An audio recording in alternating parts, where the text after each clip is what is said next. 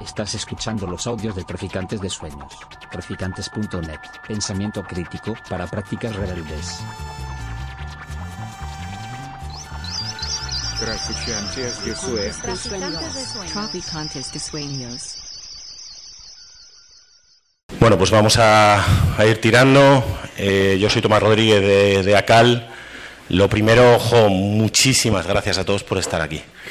Es algo que, que llena, la verdad. O sea, tanta gente para un libro, para un libro que es un poco una causa, eh, llena. Muchas gracias. Es una imagen eh, digna de verse.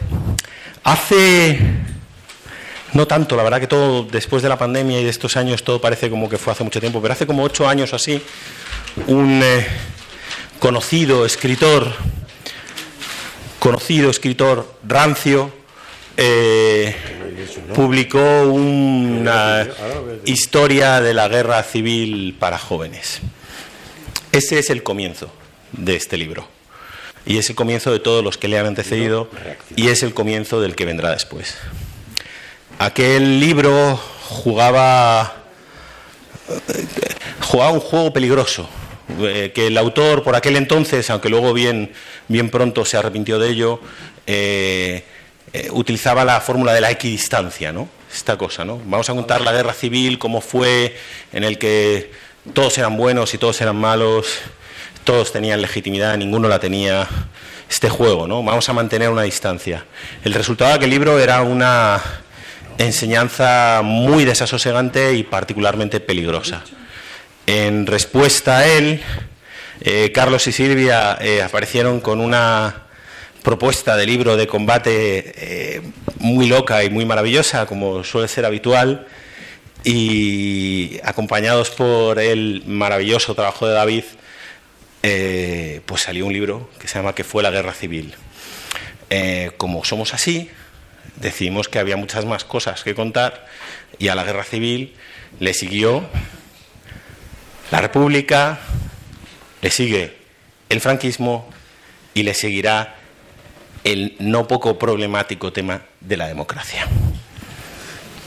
Visto en cierta distancia, eh, creo que podríamos decir que el análisis que hicimos fue muy acertado.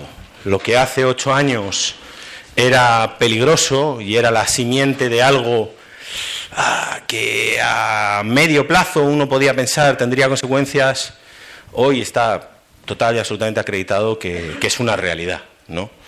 La apuesta por educar en una equidistancia con respecto a un pasado eh, solo genera monstruos, genera monstruos que no conocen su pasado y que eh, son capaces de ennoblecer eh, periodos terribles, traumáticos, no grises, sino directamente oscuros, negros, llenos de represión, de miedo, de infelicidad y sobre todo sin libertad ninguna. La apuesta de estos libros siempre ha sido la misma. Volver a ese periodo, ofrecer un relato de lo que pasó, un relato que sea didáctico, que pueda acercar a los jóvenes, que pueda generar lecturas nuevas, que pueda invitar a esos jóvenes o a cualquiera que se asome a ver películas, a leer cómics, a leerse después un libro de historia, lo que sea, a educarse críticamente, a mirar al pasado como tenemos que mirarlo, en España por lo menos, quiero decir, que es con una cierta dosis de miedo y precaución, y a educarnos en algo en lo que tenemos eh, poca educación, desgraciadamente, en cuanto a sociedad, que es una cierta conciencia cívica que nos falta. Yo creo que las imágenes de los últimos meses en Ferraz, imágenes que hace, creo que 10 años eran impensables, no digo hace 15 o 20, impensables, eh, objetivamente nos colocan en el lugar en el que estamos. En un lugar en el que esta enseñanza, este debate, esta explicación del franquismo es no, no necesaria, es urgente. Es urgente, porque la sensación que le da a uno es que, por lo menos en lo que se refiere a jóvenes lectores, hemos perdido mucho tiempo y hemos perdido parte de la batalla. Entonces, hay que volver a contar, hay que volver a explicar y hay que volver a generar lectores que quieran saber y que sean buenos ciudadanos. Ese es el objetivo de todos estos libros. Y yo, la verdad, en nombre de ACAL, eh, no puedo menos que agradeceros a los tres el maravilloso trabajo que habéis hecho. que es un orgullo para nosotros. No es habitual tener un éxito que te permita no sacar un libro, sino sacar tres y contar con un cuarto. No lo es, para nada lo es. Significa que se están haciendo bien las cosas, que se está conectando con quien se tiene que conectar y como mínimo que estamos dando la batalla allí donde hay que darla. Luego, el tiempo dirá y algún susto nos vamos a llevar, es más que evidente, pero la batalla la vamos a dar. Entonces, eh, mil gracias a todos, de verdad os lo agradezco mucho. Emilio, mil gracias por acompañarnos, por, por darnos parte de tu tiempo. Es un placer y un honor que estés aquí. Y acabo como he empezado. Es un placer enorme veros a todos aquí. Mil gracias.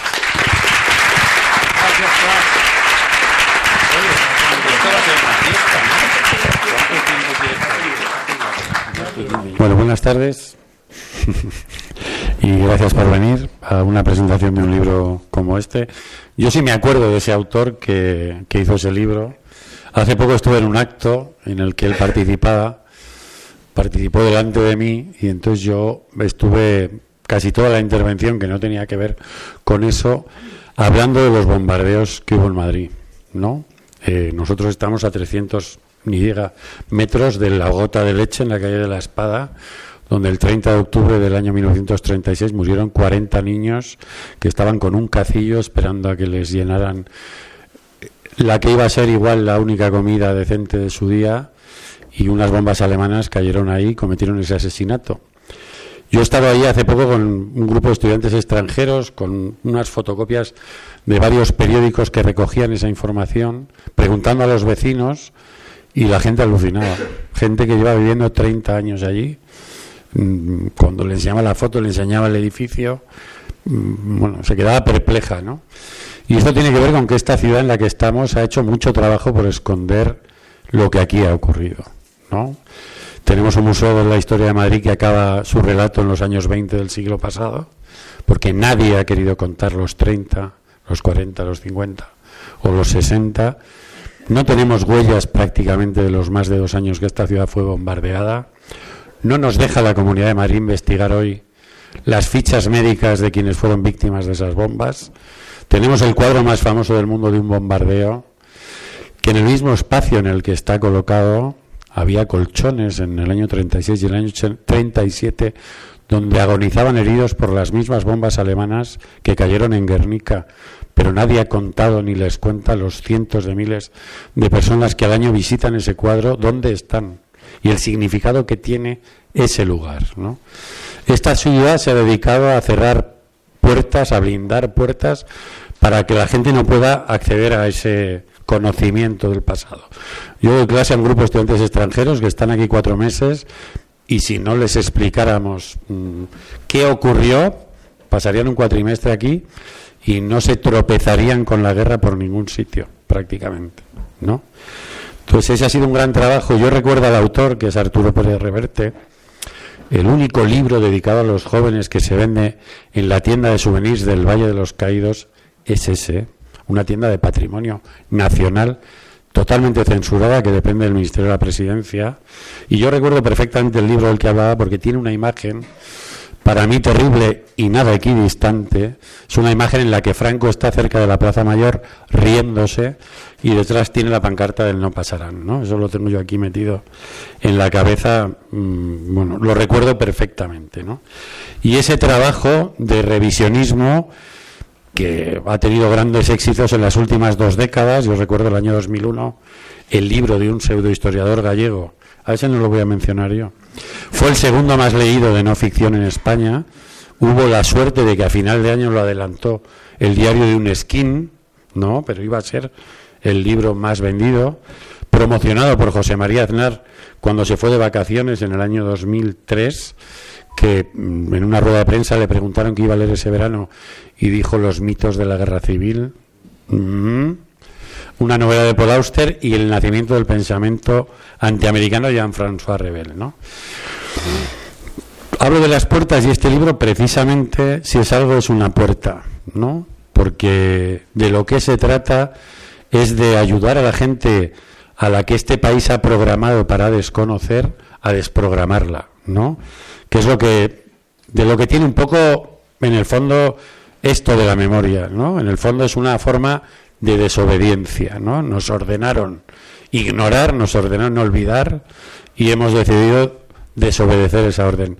Muy tarde, porque han muerto miles de personas sin tener el más mínimo reconocimiento en este país, gracias a las cuales yo un día imaginaron, el otro día estuve en un acto en la Facultad de Filosofía con Nicolás Sánchez Albornoz, donde una pintada, donde uno entra a esa facultad y hay una pintada de la que quedan restos que decía viva la Universidad Libre, por la que fueron juzgadas 14 personas, bueno, esa gente soñó que un día podríamos estar aquí hablando con libertad y realmente son a quienes deberíamos agradecer eh, la democracia que tenemos y lo bueno que tenga ella. ¿no? Yo hace un año y pico estuve en un instituto en La Cabrera, en la Sierra de Madrid, eh, pues hablando de las cosas que hacemos en la asociación a la que yo pertenezco, y al final del coloquio, cuando ya parecía que acababa, un profesor me preguntó qué me parecía que en ese instituto hubiera alumnos que cuando pasaban junto al departamento de historia fueran silbando el cara al sol. Yo di mi opinión, acabó el acto y cuando me iba hacia el coche vino una de las alumnas corriendo, me llamó y, hablamos un momento. ¿no? Entonces me contó que ella era de los alumnos que cantaban el cara al sol, que no tenían ni idea de lo que significaba que lo cantaba en su pandilla y ella pues repetía como un loro lo que se cantaba, que luego se enteró de lo que era y que dejó de hacerlo, ¿no? Y me vino a pedir perdón, me impresionó muchísimo, ¿no? Y para mí es la escena perfecta, quiero decir, hay gente que nunca va a poder ser rescatada, digamos, de esa ideología fascista, pero hay gente que está ahí de una manera más inconsciente porque ignora mm, de qué se está hablando. Y, bueno, nosotros, de hecho, eh, hace cinco años que empezamos a recibir correos electrónicos de profesores de enseñanza media que si uno los lee todos juntos hace la maleta y se va a Perpiñán sobre cosas que están ocurriendo en los institutos para las que no hay ningún plan de actuación del Estado. ¿no? Eso va creciendo ahí y, y lo dejamos crecer, ¿no? De hecho, ha habido bastante implicación en todas las movilizaciones de Ferraz de estudiantes universitarios. Hay un control policial especial en torno a los colegios mayores de la zona de la Complutense, porque en los primeros días muchos de esos estudiantes alojados en esos colegios mayores se estaban manifestando allí, ¿no? Hace dos años vimos la noticia de que los libros de texto iban a llamar golpe de Estado al golpe de Estado, ¿no? La noticia debería haber sido que durante 45 años los libros de texto no han llamado golpe de Estado al golpe de Estado, ¿no? Porque uno si se pregunta qué han hecho, solo puede tener dos posibilidades de respuesta, ¿no? O han mentido o han ocultado. Y hasta aquí hemos llegado durante 45 años de recuperada democracia con libros de texto como el que tuvo mi hija en sexto de prim ahora es primaria o es la ESO Vale, existe doble, perdón. Bueno, un libro que decía, en un párrafo, decía, Franco en 1974 era un anciano enfermo, faltaba que pusiera pobrecito entre comillas, y no tenía sucesor de confianza.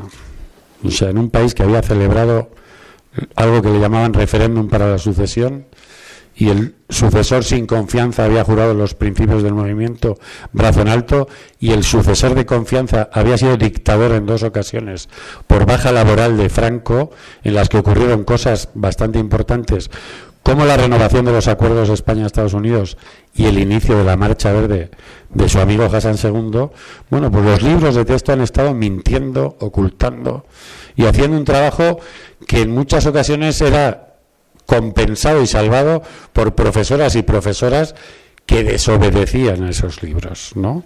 Y esto no puede ser una cuestión de desobediencia en los centros de enseñanza. Esto es suficientemente importante y grave como para que ahí haya políticas de Estado, ¿no? Políticas de Estado donde se pretende, según la ley ahora, contar la historia de los hombres y mujeres que a lo largo del tiempo lucharon por construir nuestra primera democracia, pero yo igual puedo pensar que viendo lo que está pasando en el mundo, lo que ha pasado en Argentina, lo que ha pasado en los Países Bajos, lo que lleva pasando en Hungría o en Polonia, igual es más importante contar la historia de quienes destruyeron la democracia y relatar la historia del fascismo español en los centros de enseñanza. ¿no? Igual es en este momento más útil, con lo importante que es lo otro, que eso esté ahí. ¿no? Y que la gente que sin saber canta el cara al sol, sepa qué está cantando y lo que, y lo que significa. Por eso el libro me parece por un lado me gusta mucho la estructura, que es temporal y temática a la vez, no es una cosa cronológica, o sea, va estableciendo periodos de tiempo y luego se meten ellos para tratar temas concretos, para tratar lo que les ocurrió a las mujeres, para o lo que padecieron, o sea, van tocando temas concretos y, y, esos son puertas, ¿no? Yo a veces pienso que hasta una mala película es una buena puerta, porque en este país se ignora tanto que hasta una película mala puede servir para que alguien vuelva a casa y haga una consulta en Google, ¿no? Luego quería hablar de los dibujos de David Zauro. Eh, yo, mm, la mitad de mi sangre es de un pueblo de Lugo que se llama Becerrea y la suya también. Todos los hijos e hijas de Becerrea tenemos en nuestras casas una ilustración suya de la plaza que desapareció del pueblo, ¿no? Eso forma parte de, bueno, de mi memoria emocional, que casi me emociona decirlo. Pero me gustan mucho los dibujos, primero porque hay muchas imágenes que no podemos tener de ese pasado, ¿no? Y es una herramienta muy potente para visualmente llevarnos allí. Luego creo que aportan a ese contenido crítico, ¿no? Imágenes de valor. Por ejemplo, estaba pensando en una imagen de un rey de la baraja haciendo el saludo fascista que igual hace 40 años pues hubiera te hubiera dado el destino de un rapero pero que hoy por suerte hay una cierta apertura. Yo recuerdo que a principios de los 80 un soldado que estaba haciendo la mili fue arrestado por poner un sello del rey al revés en una carta. Me acuerdo del reportaje en la revista Interview, ¿no? De, de ahí venimos. Entonces me parece que hacen un apoyo crítico muy potente, ¿no?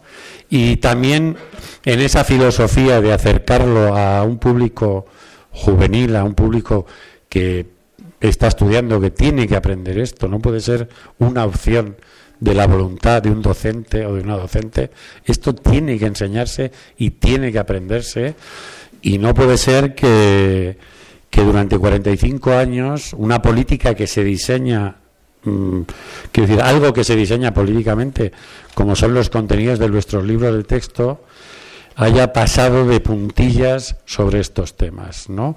Primero porque el mejor homenaje a los hombres y mujeres que le llevaron a este país a hacer la transición en los años 30 y a recuperarla en los 70, el mejor homenaje que se les puede hacer está en un libro de texto. Para mí es el lugar más adecuado.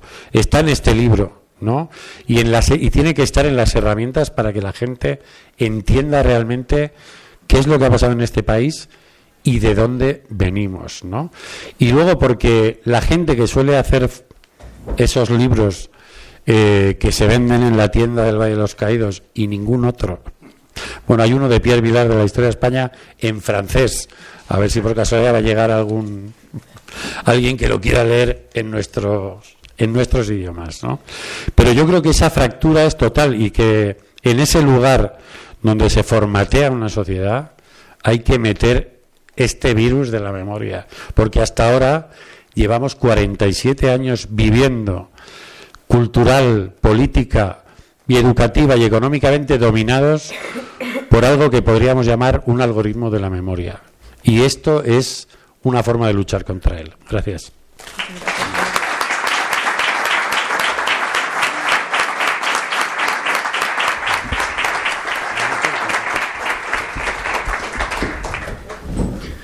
Hola, buenas tardes. Antes de nada, quiero agradecerle a mi camarada Emilio. Bueno, eh, yo creo que tengo un buen manejo de muñeca por, eh, por los miles de partidas de futbolín que, eh, que jugábamos en, en el, efectivamente, en el local de Barrera, del abuelo Emilio, digo, del abuelo Vicente. Eh, bueno, estos dos libros, igual, igual que los anteriores, yo creo, bueno, a mí cuando me llegan yo veo un texto corto, el tema es muy preciso, está muy didáctico, y entonces la labor de los dibujos es únicamente acompañar un poco el acompañarlo, complementarlo de alguna manera, hacerlo un poco más rico y, bueno, y hacer más sencillo algo que al fin y al cabo era un, una dictadura brutal. En ese caso, bueno, pues yo creo que ayuda, acompaña y además como el, como el encabezamiento del libro es una historia para los jóvenes, pues bueno, creo que la ilustración aquí es un complemento muy, muy aceptable, además en, en unos relatos como de pastilla, muy, muy precisas y muy concisas. Yo recuerdo, yo recuerdo pasajes, eh, como ya tenemos unos años, parte de lo que pasa ahí yo lo recuerdo. Recuerdo en blanco y negro la cara compungida de Arias Navarro con españoles, ¿eh? españoles Franco ha muerto, o el atentado de Carrero Blanco en el pueblo, que que un vecino de mi abuelo estaba suscrito al pueblo, la primera página del pueblo. O, o el UTE. Ah, perdón. No, ¿Va? Sí, sí. Va. Eh, el UTE, el UTE también en la primera página del caso. Eh, no recuerdo ahora mismo qué año sería, pero, pero bueno, por ahí, por ahí sería. A pesar de lo siniestro que es esta historia de la dictadura, siempre que me ha sido posible, que nunca no fue todas las veces, por desgracia. Siempre he podido, siempre he intentado meter un toquecillo de humor, aunque sea negro, pero bueno, pero en la medida de lo posible para desengrasar un poco si he tenido oportunidad, como esa en esa ilustración que cuentas de la de la carta del rey, bueno, no deja de ser un poco de, un poco de humor. Y nada, ha sido muy entretenido hacer este libro, tanto este como los anteriores. Ha sido muy, muy agradable. He visto ya que tenemos en mente uno de la transición. Eh, y bueno, yo, yo qué diría, que tema hay incluso para seguir. ¿eh? Ya.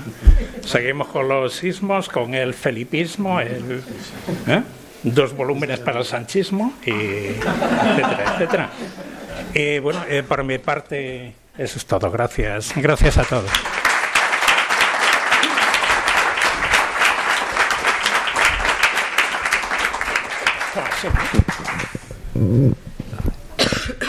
A ver qué tal tengo la voz. Pues nada, muchísimas gracias, buenas tardes y muchísimas gracias a todos los amigos y amigas que estáis aquí, a mis queridísimas alumnas y alumnos, porque he de confesar que mm, al mediodía, mm, cada vez que me sonaba un clic en el teléfono, era alguien que me decía, no puedo ir. Y claro, cuando ya han sonado 20, he dicho, bueno, vamos a estar solos allí, o sea, pero vamos, casi les agradezco que no hayan venido porque no hubiéramos cabido. O sea que bien están en las cosas que tengan que hacer. Nada, muchísimas gracias de verdad por vuestro tiempo. Muchas gracias a Traficantes de Sueños.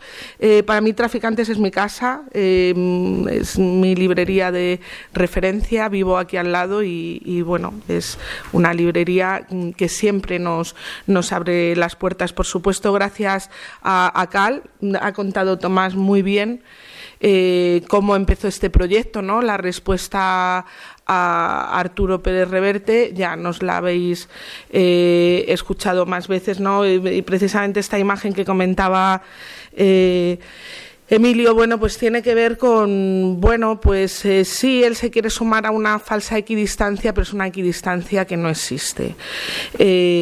Desde luego, muchísimas gracias a Emilio, no solamente porque es un amigo al que adoro, sino por el trabajo que él lleva haciendo desde hace muchos años eh, en la Asociación por la Recuperación de la Memoria Histórica, eh, aglutinando y llevando, igual que otras asociaciones memorísticas, a, bueno, a la ciudadanía a pedir a nuestros gobernantes que se pusieran a hacer lo que no hicieron en la transición, lo que no hicieron diez años después de la transición y otros diez y otros diez y así hasta 47, ¿no? Porque como hemos hablado muchas veces, eh, la dictadura eh, franquista en este país impuso 40 años de silencio, pero es que después la democracia nos trajo 40 años de olvido. Y bueno, yo creo que eso es imperdonable, ¿no? Y, a, nuestros responsables políticos hay que pedirles explicaciones de esto, ¿no? De cuantísima gente, eh, nuestros abuelos, nuestras abuelas, se han muerto sin que nadie les haya dicho gracias pero institucionalmente gracias, porque gracias a vosotros en este país hemos vuelto a tener democracia. Entonces, el trabajo que ha ido coordinando mm, la Asociación de, por la Recuperación de la Memoria Histórica, ese movimiento ciudadano es el que ha dado eh, el toque, ¿no? Y el que, el, ha dado el toque a nuestros gobernantes para que esto, que es imprescindible, eh, se llevara a cabo. Desde luego a David Zouro, o sea, millones de gracias, porque bueno, aunque es una frase muy manida, pero evidentemente estos libros no serían posibles sin él. Hemos hecho un trío los tres alucinante, ¿no? O sea, cada uno nos hemos ido, claro, este tercer libro eh, en el que trabajamos ya es más fácil, cada uno sabemos un poco cuál es nuestro papel, Carlos el suyo, David el, el suyo y el mío, pero es que las ilustraciones, aparte de ser bellísimas, le dan una fuerza al texto brutal. Y, claro, yo me imagino a David en su casa, ¿no? con el, papel en blanco y llegándole y él tiene esa inteligencia y esa intuición de saber leer claramente lo que nosotros hemos escrito. Eh, entonces, él el texto lo lleva más allá más allá, ¿no? Con, esas ilustraciones que veréis en el libro.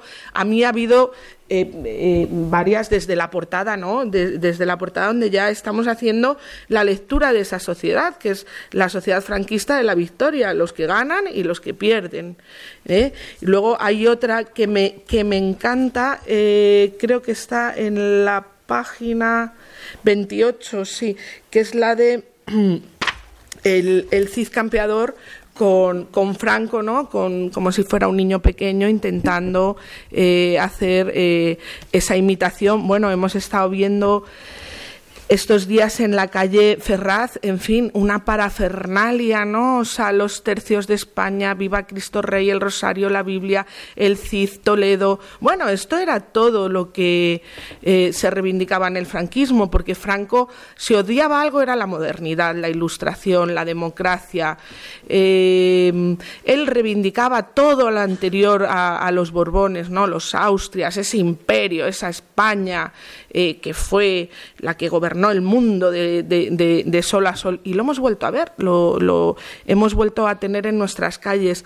Así que muchísimas gracias, Ouro, porque yo la verdad es que en algún momento he pensado, Dios mío, como Ouro no sea nuestro ilustrador, nos caemos con este, con este proyecto, así que te doy, te doy muchísimas gracias. Pues sí, la tetralogía, evidentemente, el objetivo, por una parte, es la divulgación, y la divulgación hablará un poquito más Carlos luego, pero siempre lo hemos contado, el, el por qué es importante la divulgación, porque si no la hacemos nosotros, la hace la ultraderecha.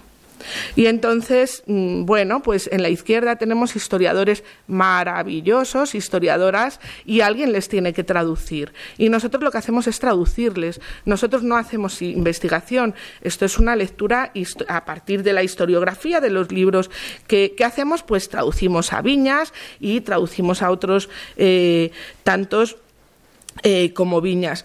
Mm, primero para llegar al público más joven, pero no solamente al público más joven, sino al, público no especialista, al gran público. Yo tengo muchos amigos que tienen mi edad, que han leído el libro y es que en el instituto nunca me han hablado de esto, ¿no? O sea que no solamente mm, porque con la chavalería a mí me pasa una cosa eh, que mm, eh, Luis me ha oído hace poco contarlo en Aluche, ¿verdad? En la biblioteca, que me pierdo un poco porque, claro, eh, digo, pues a lo mejor debería hacerme TikToker y estar eh, ahí. Y luego, y es una conversación que he tenido con Carlos, eh, pero luego pienso, es que no me da la vida, porque a mí lo que me gusta es ir al campo y no, de verdad, o sea, no me da la vida. Entonces, que lo hagan los jóvenes, o sea, que se lean los libros y hagan y digan, bueno, yo lo que hago aquí en TikTok, yo me he leído estos libros y os lo voy a contar aquí rapidito en tres minutos.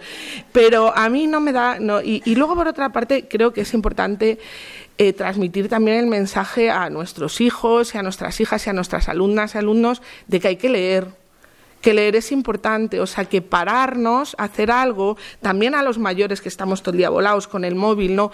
Pararnos y decir, hoy voy a leer. Eh, entonces, por eso también tengo un poco mis dudas de, mm, de, las, de las nuevas eh, tecnologías. Y desde luego el otro, el, otro objetivo ligado, ligado con el de la divulgación pues como ha dicho Emilio, dar la batalla por, por, la memoria ¿no? y por, por, la justicia, la verdad y la reparación tan necesaria en este país y a ver bueno, si nuestros políticos van cogiendo onda de que efectivamente, como muy bien ha explicado Emilio, esto no puede ser la buena voluntad de un docente. Esto tiene que venir marcado desde el Estado.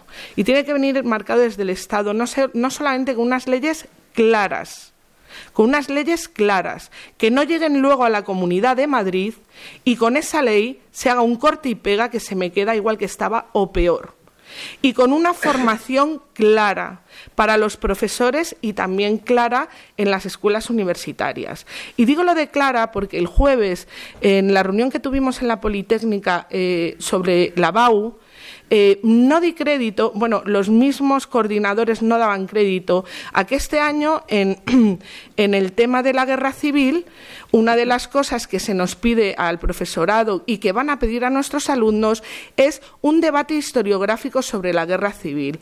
Hola, de verdad, debate de qué. Menos mal que el coordinador dijo, bueno, pero Pío Moa y eso no vale. Yo le dije, por favor, quiero una instrucción por escrito de que eso no vale. Porque a ver luego lo que cuentan en los colegios de, curas y monjas. O sea, a mí me parece gravísimo, de verdad, si la historiografía es tan importante, ¿por qué no estamos empezando, eh, eh, por qué solamente es en el tema de la guerra civil donde a nuestros alumnos les hablamos de historiografía? Ah, para poner ahí ya la duda, ¿la guerra empezó en el 34 o empezó en el 36? ¿El golpe fue justo o no fue justo? ¿Cómo era la democracia de la Segunda República? Es una completa aberración. Es una completa aberración y yo creo que este gobierno, bueno, pues debe tomar eh, nota.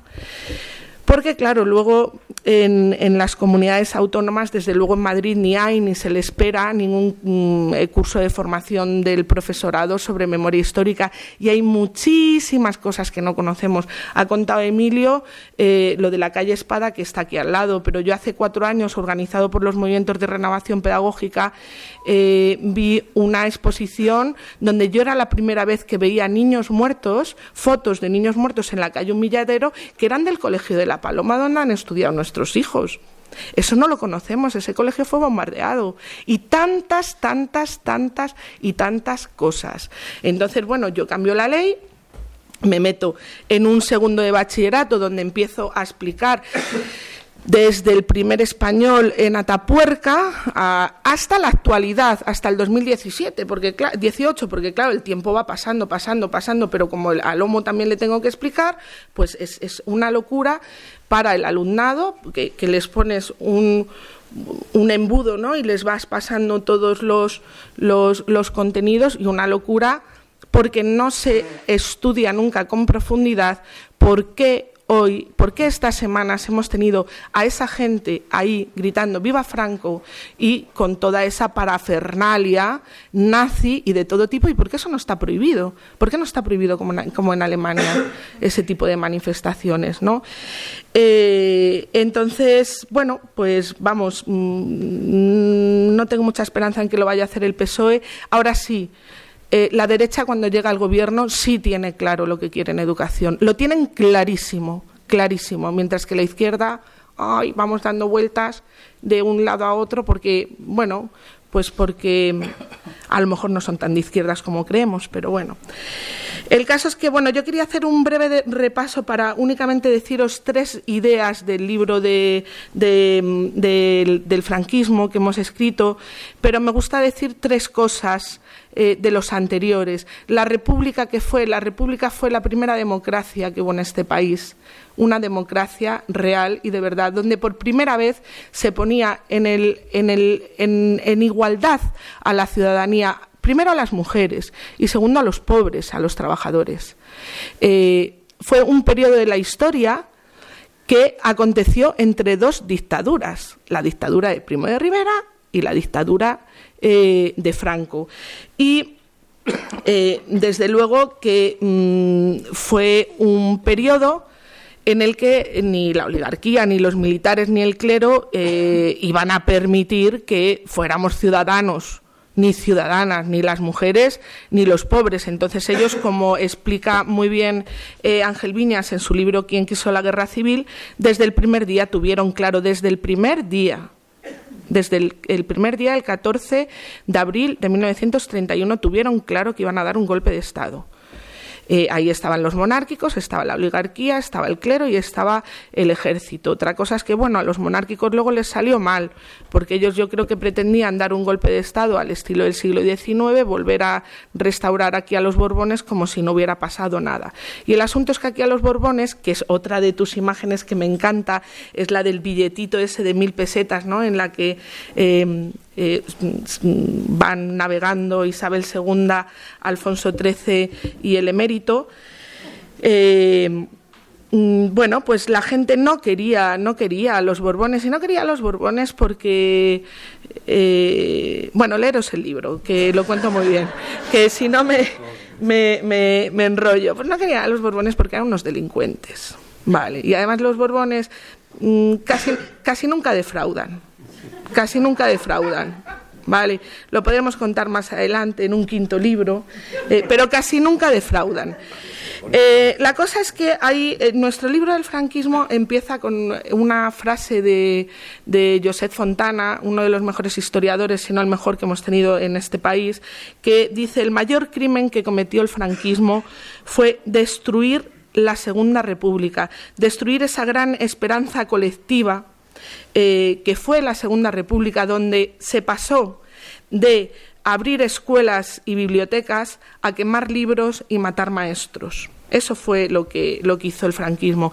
¿Y la guerra qué es? Pues la guerra es la matanza fundacional de los 40 años de dictadura eh, que vamos a tener, un proyecto totalitario que comienza mmm, con unas matanzas de civiles indiscriminadas. Además, la guerra, es verdad que nosotros en el libro de la guerra civil hacemos hincapié, pero no lo suficiente, ¿no? Eh, bueno, primero en el término, que eso es un debate que tienen ahora los historiadores como Pablo Sánchez León bastante interesante sobre si es guerra civil o es guerra de España, ¿eh? porque lo de la guerra civil nos lleva luego a lo que nos cuenta Pérez Reverte. Los españoles locos como estamos, un día nos levantamos y nos matamos, lo mismo me da que sea mi hermano, mi cuñado, mi prima, ahí como enajenados mentales.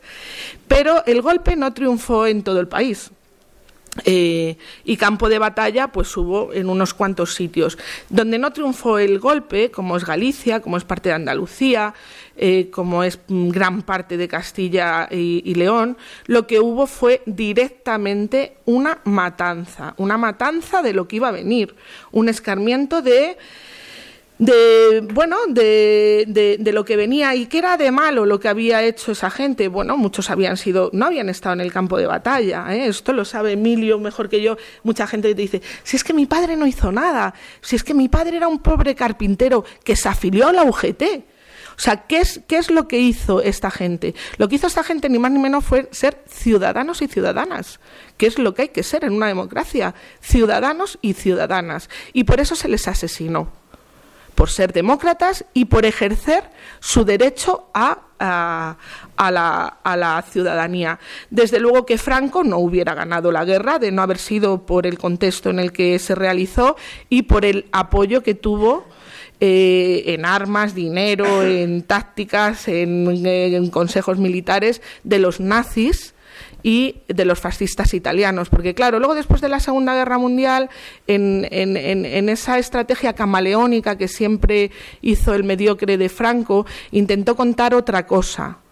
Eh, pero la guerra se ganó eh, por lo que se ganó. Y se ganó también, y esto hay que decirlo y hacer hincapié en ello por el abandono de las democracias, por el abandono de Gran Bretaña en, en, especial y por el apoyo de Francia y de los conservadores ingleses y de sus espías que mintieron como bellacos y que les venía, eh, bueno, pues no sé si bien o mal, pero también se inventaron una serie de cosas sobre la estatalización, la rusificación de, de, España, que no eran ciertas, porque la República Española no tenía ni siquiera embajada en.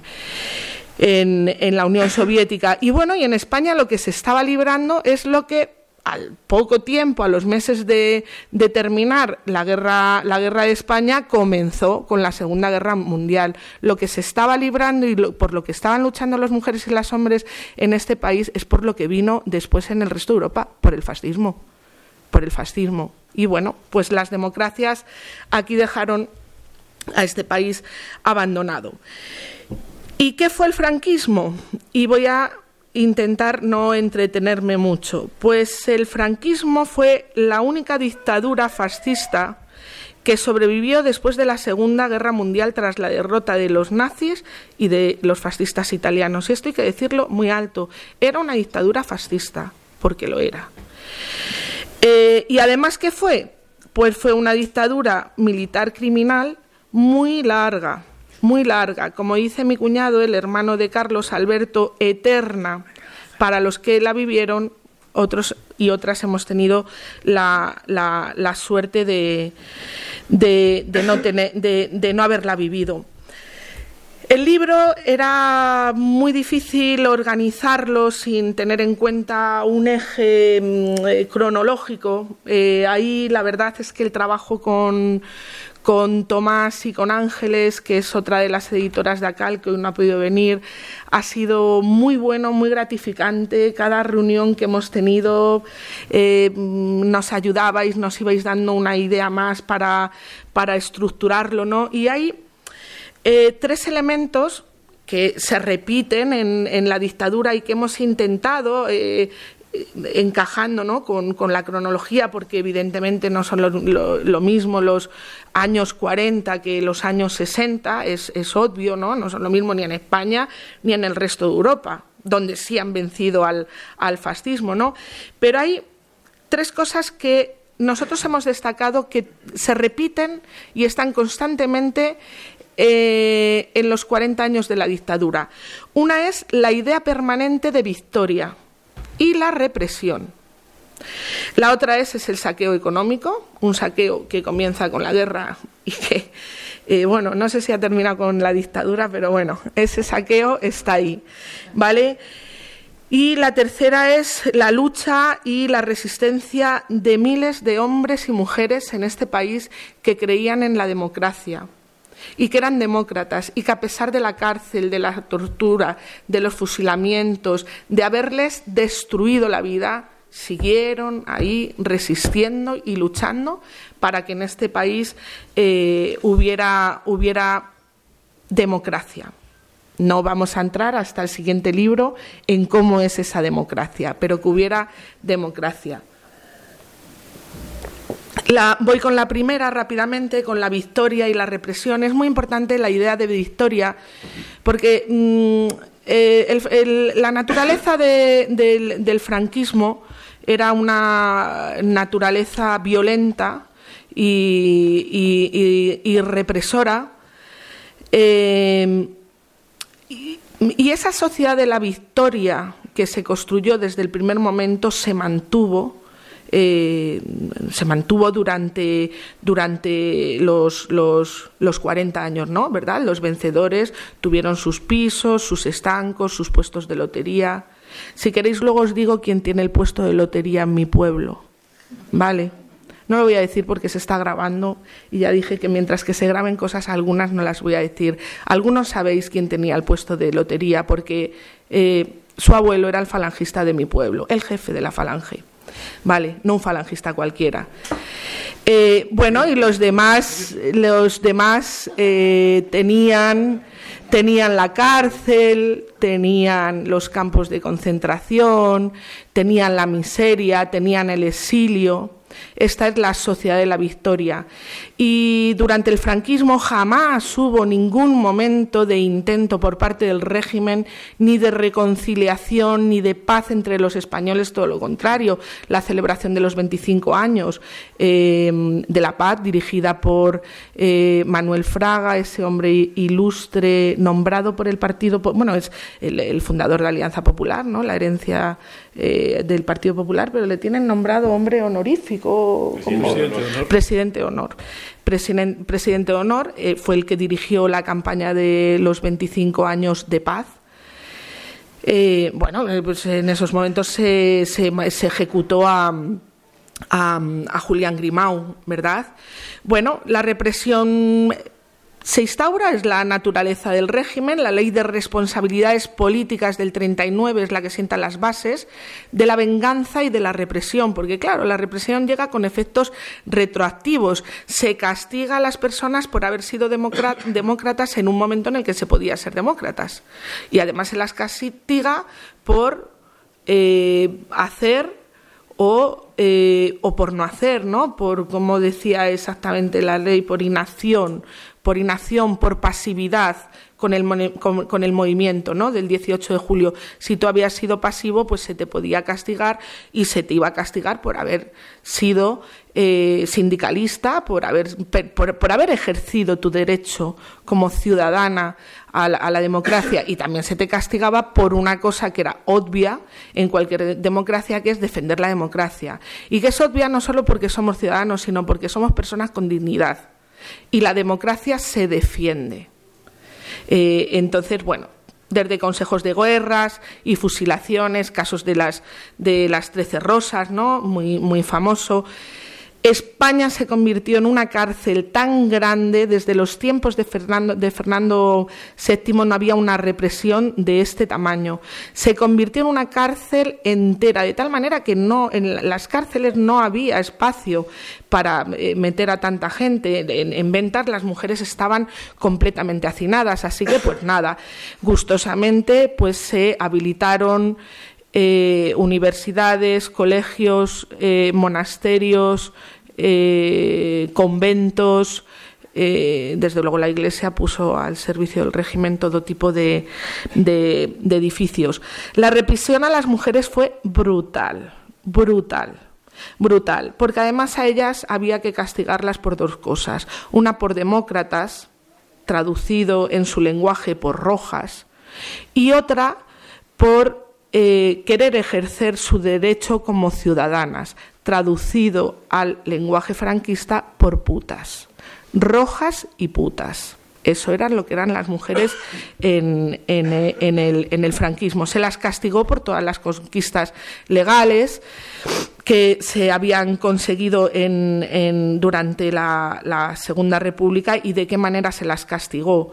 Se castigó a las que hicieron y a las que no hicieron, a las primas, a las hermanas, a las esposas, a las madres de los detenidos, se las robó sus hijos. Esto es que, claro, o sea, yo cuando el otro día no en la reunión esta de la EBAU como debate historiográfico, hombre, debate historiográfico, pero si lo que tenemos que hablar es de todas las cosas que se han investigado en, en, en los últimos 20 años y que no están en los libros de texto, los bebés robados, o sea, hace no sé, yo hace 30 años, yo en la universidad, a mí nadie me habló de los bebés robados. Yo solo sabía que se habían robado bebés en la dictadura argentina. Pues no, aquí también, y hasta bien entrados los años de la democracia. Las monjas, enfermeras y, médicos afines al régimen quitaban los hijos a las presas y a otras eh, señoras no presas en sus hospitales para dárselos a las familias de, de, adeptos al régimen o de militares del régimen que no podían tener hijos. Hombre, por Dios, de verdad. De esto es de lo que hay que hablar, de esto, y no de un debate historiográfico, que además no hay debate. Que no hay debate, fue un golpe de Estado. Es que, ¿qué debate hay, de verdad? ¿Qué debate hay en torno a la guerra civil? O sea, ¿vamos a resucitar ahora a Ricardo de la Cierva? Eh, bueno, dos del planeta que explicaron el panfleto. Bueno, o, o, o, a los dos del panfleto, eh, eh, efectivamente. Eh, lo de las mujeres fue, eh, fue brutal, ¿no? Hay un capítulo que dedicamos a, eh, a, las rapadas, ¿no? La humillación que era. Y aquí hay una, una, parte importante que quiero unir con esto que estoy diciendo de la sociedad de la, de la victoria, porque claro, en la sociedad de la victoria franquista tú te tenías que convertir en delator y en aplaudidor de cuando pasaban las rapadas, porque si no ibas a ser el siguiente, de tal manera que a todo el mundo se le convirtió en vigilante de eh, del de al lado. Tenemos el exilio, el exilio exterior, donde se perdieron, eh, bueno, salieron casi medio millón de, personas, pero se perdieron las mejores cabezas de este país. Severo Ochoa, eh, Rosa Chacel, León Felipe, Margarita Sirgú, mm, Claudio Sánchez Albornoz y tantos, tantos y tantos y tantos. Pero también está el exilio interno. El exilio interno que tuvieron que vivir todas esas personas que fueron depuradas de sus puestos de trabajo, todos esos maestros y maestras, profesores de, universidad, eh, bueno, fueron apartados de, sus magisterios, ¿no? de, sus enseñanzas y hicieron una resistencia silenciosa. Ese primer, primer éxodo que hablamos en el libro, ese primer éxodo que es en los años 40, de la gente eh, que se fue de los pueblos. Yo vengo de una familia, por parte de mi abuelo, muy numerosa, todos han estado en el pueblo, menos mi tío Dionisio. Dionisio Guerra, ¿te acuerdas que lo buscamos? Claro, él es que había estado ya en un campo de concentración, ya había sido condenado a, muerte, no se podía quedar en el pueblo. No se podía quedar porque a dos por tres le daban una paliza cuando no era el, el, jefe de la falange del pueblo, era la Guardia Civil y cuando no, entonces se tuvieron que marchar. Ojo, estaba prohibido llegar a las ciudades y entonces Franco eh, inventó lo que actualmente son los CIES, ¿no? los centros de internamiento de, extranjeros, pues Franco lo aplicó aquí en, Madrid había uno muy grande, en Sevilla también, en Barcelona, muchos fueron devueltos a, a, a sus pueblos. Bueno, ¿Qué más tenemos? Pues persecución en el exterior. El año pasado estuvimos, varios, hay varias personas que están aquí visitando el campo de, concentración de Gusen-Mauthausen eh, bueno, pues Franco se encargó de que los nazis a, las personas que, a los españoles que estaban detenidos en campos de prisioneros, porque bueno, se habían sumado a la resistencia para luchar contra los nazis, pues a los españoles que estaban detenidos en los campos de prisioneros eh, protegidos por la Convención de, Ginebra, se les sacó de allí y se les llevó a los campos de concentración. Donde más españoles hubo fue en el de Mauthausen y en, el, de, en Gusen. Pues yo no lo sé, a lo mejor vosotros lo recordáis, pero yo no recuerdo en estos 47 años llevamos de democracia. Sí, más o menos, ¿no? Eh, ningún homenaje por parte de ningún gobierno a las personas que murieron allí bueno, que murieron, que asesinaron allí. Hay una iniciativa eh, privada, aquí tenemos a unas eh, personas que es lo, que lo hacen, de ponerlos, a ver si lo sé decir, Stolpenstein. Eh, bueno, yo siempre digo Stolpenheisenhans, ¿vale? Que queda más bonito, lo entendéis, que son los ladrillos no sé cómo se dice, discúlpame Isabel, que, son los, las recordatorios que se ponen eh, bueno, en las viviendas donde, donde estas personas vivían o, en, por ejemplo, en la calle en el Instituto Lope de Vega, que el director eh, fue detenido y llevado a uno de estos, de, de, estos campos. Y yo que me he criado en un pueblito muy pequeñito, muy pequeñito, muy pequeñito de Toledo, que se llama Pelaustán, eh, cuando fui a a esta visita me encontré que uno de mi pueblo, pero si éramos 300, uno de este pueblo donde me he criado, le habían asesinado allí. Luego ya hablando, pues me han ido contando, ido sabiendo quién eran sus hijos y he ido entendiendo muchas cosas también, ¿no? De Bueno, pues esto es lo que está en la naturaleza del franquismo y esto, como os digo, se repite, se repite hasta el final.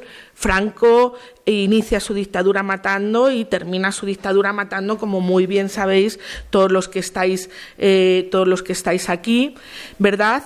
Eh, en esa cámara de, tortura dirigida por mm, eh, Billy el Niño y por los guerrilleros de, Cristo Rey, ¿no? En, en, la calle. Y bueno, ¿quién nos da la noticia de que Franco ha muerto? El carnicero de Málaga. El carnicero de Málaga, el que se ocupó de toda la represión en la desbandada y en Málaga de, en, durante la durante la guerra civil. Y los crímenes del franquismo, pues como muy bien ha denunciado, se ha denunciado en la querella argentina, no pueden ser impunes y deben ser catalogados como crímenes de lesa humanidad. y no deben prescribir. Ahora bien, estos ya lo tenían todos pensado y atado y bien atado. Ya se lo dijeron a Felipe González, te esperas un poquito a ver si mueren. Eh, y ya se han ido muriendo, ya no podemos sentar a nadie en el banquillo por crímenes, no sé, ¿queda alguno? Alguno habrá, ¿no? Martín Villa. Martín Villa, sí, alguno hay.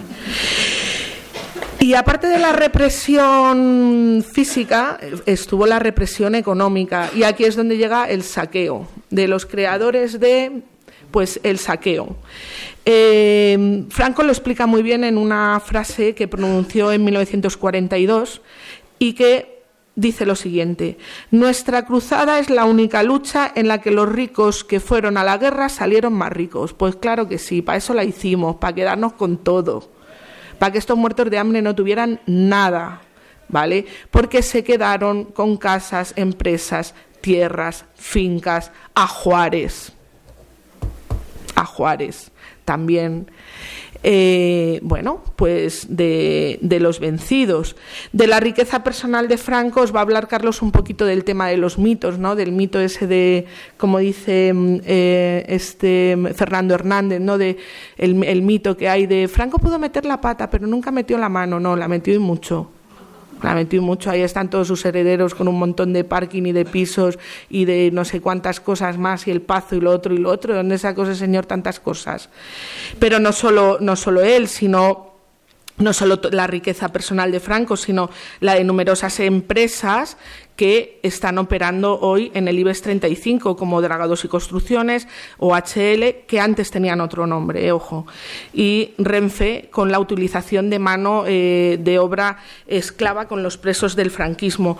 No solamente no han pedido perdón, como se han hecho en Alemania, ni siquiera se han planteado indemnizar a las víctimas, es que no lo reconocen. O sea, para ellos no, no tienen nada que reparar, porque ellos no han hecho nada. Los, los herederos no han hecho nada malo, pero claro, es que, es que en Alemania sí que se ha hecho, es que en Alemania los herederos sí han dicho, oye, esto eh, pasó y nosotros vamos a pedir perdón públicamente y además vamos a indemnizar a, las víctimas. Y lo último, que es para mí, la verdad es que lo, lo más interesante, lo más interesante es eh, esa lucha y, la resistencia de miles de hombres y de mujeres que creían firmemente en la democracia y que nunca dejaron de luchar por restaurarla. Y a eso, como dicen los filósofos, se le llama dignidad. Dignidad, imperativo categórico, no sé, luego el kantiano que nos lo, que, que nos lo cuente, ¿no? O sea, aquí la resistencia empieza muy desde, vamos, desde el principio. Los maquis son nuestra resistencia, los maquis son nuestra resistencia de la Segunda Guerra Mundial. Y mm, bueno, tenemos las primeras huelgas en Barcelona, en la cuenca minera, eh, va llegando luego todo el desarrollo, eh, ese desarrollo económico, ¿no? que lo venden eh, como el milagro económico de Franco, como cuando no era ni más ni menos que sumarse a la época dorada, como decía Hobsbawm, que estaba eh, eh, aconteciendo económicamente en Europa. Y desde luego todas las luchas de los años 60, de los años 70, de los movimientos vecinales, las feministas, lo que va a ser el germen ¿no? de, del LGTBI y la oposición política, desde luego, del PC, los anarquistas y eh, el gobierno en, la, de la República en el exilio. Aquí hay una cosa muy interesante que debatimos a nosotros para escribir este libro. Eh, un libro que os recomiendo leer es el de Xavier Doménez, que se llama Las luchas, el movimiento obrero, ¿no? Lucha de clases y democracia, el movimiento, el movimiento obrero, porque claro, también en los libros de texto más o menos vienen situándose algo así como eh, mm, lo de la Segunda República fue un caos. Entonces tuvo que haber una guerra civil, ¿vale? O sea, van juntos, o sea, es, es la consecuencia.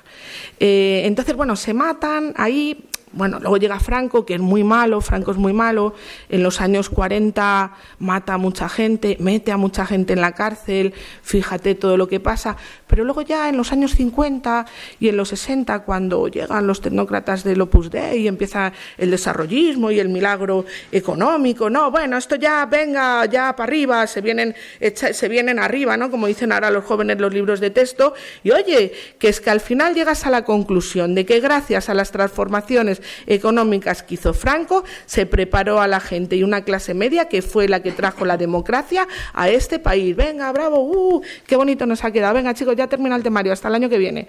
Eh, de verdad, es que es una indecencia. O sea, es que es una indecencia. Luego ya llegamos a Europa, eso Felipe González, las sevillanas, el AVE, la Expo, y, ya hemos llegado hoy. Eh, y aquí no ha pasado nada, ¿qué ha pasado? ¿De qué te quejas? A ver, ¿qué queréis saber? ¿Pero cuánto queréis saber? Eh, bueno, pues mm, eh, Sabido eh, lo explica muy bien en un, pequeño trocito que yo os voy a os voy a leer ahora, ¿no? Como no, o sea, son es el movimiento obrero y son los movimientos populares los que traen la democracia eh, al país. Lo que pasa es que la transición, ahora ya tenéis que esperar al cuarto libro, ¿verdad? Eh, la transición se hizo como se hizo y es un túnel de lavado, eh, tomando las palabras textuales, como lo llama Sabido Menec, fue un túnel de lavado, ¿no? Entonces, bueno, la ruptura democrática no, no se consiguió y al pueblo se le dejó como, como, un, como un mero espectador, ¿no? Como un mero espectador de, lo que había pasado. Me gustaría únicamente, y ya voy a ir terminando, detenerme en el movimiento vecinal, en el movimiento vecinal de las ciudades de este país, porque Claro, el, crecimiento llevó al éxodo rural, ¿no? el, crecimiento desordenado. Eh, teníamos un gobierno y una dictadura tan buena que la gente vivía en las chabolas. Eh, y no tenían mm, sus mm, servicios más básicos. El movimiento vecinal, como dice mi amiga Pilar López, que no ha podido venir hoy aquí, que tiene un libro muy interesante, una novelita para adolescentes que se llama La silla vacía, el movimiento las asociaciones de vecinos fueron verdaderas escuelas de ciudadanía y democracia y fue el germen de un importante movimiento feminista, porque las que estaban ahí a pie de obra todos los días en las asociaciones de vecinos eran las mujeres. Entre otras cosas porque eran las que, bueno, estaban en el hogar, eh, tenían eh, eh, trabajaban fuera de casa menos que los hombres eran las que estaban luchando porque hubiera calles, porque hubiera plazas, porque hubiera agua, porque hubiera escuelas, porque hubiera autobuses. Hay una anécdota muy simpática que contaba, eh, ay, se me ha olvidado cómo se llama ahora, Marinas, creo que, que es en Barcelona, eh, no atropellan a, a, un, a un chico, entonces, bueno, hacen todos los días manifestaciones y las que están todo el día cortando el tráfico son las mujeres pero por la noche las que van a la asamblea, a la parroquia, son los hombres. Y entonces algunas que están solteras les dicen, oye, chacho, pero tú por qué no te vas a hacer tú la cena? No, que luego ya se lo cuento yo y ella ya mañana vuelve a hacer lo que, ya, lo que, lo que decidamos aquí y yo le diga. Bueno, pues ese es un punto de partida de verdad muy, muy, muy, muy interesante aparte de todo lo que iba, todo ese movimiento de la fábrica, del barrio a la fábrica, como dice Domenex, y de la fábrica al barrio. Y para terminar, únicamente de decir que, bueno, este libro yo se lo he dedicado, junto con Carlos, eh, a mis padres y a Chato Galante, y a todas las mujeres y a todos los hombres, muchos de ellos estáis aquí, ¿no? Que, bueno, pues gracias a a vuestras luchas, pues nos, nos llegó la, democracia peor o mejor, pero eh, bueno, sois los que, los que luchasteis en la calle, ¿no? Y únicamente quería leeros, y con esto termino, el, el efecto de túnel de lavado y esto es una adaptación prácticamente, por no decir un plagio, eh, de, de, Xavier, Domenech, eh, de verdad uno de los mejores historiadores que hay ahora mismo en, este país. ¿no? Eh, dice, el, el túnel de lavado lo que hizo fue permitir que los dirigentes del franquismo se presentasen a la democracia como los líderes de un proceso que desde sus orígenes era democrático. De esta manera, Adolfo Suárez no aparecía como secretario del Movimiento Nacional, sino como un astuto guía del proceso democratizador. Fraga tampoco era ya uno de los ministros y uno de los mm, grandes represores de la dictadura, sino un reformista del primer gobierno de la monarquía. Y el rey Juan Carlos I no era un monarca nombrado por el dictador Franco y continuador de la dictadura hasta el referéndum constitucional, sino ese jefe de Estado que desde la bondad y la transparencia había conducido al pueblo español hacia la democracia. Según este escenario, el pueblo, que era el que verdaderamente había luchado contra la dictadura, solo se le habría invitado a aplaudir la grandeza de las élites franquistas que nos habían traído hasta la democracia. Bueno, pues esto es todo lo que quería contaros. Muchas gracias.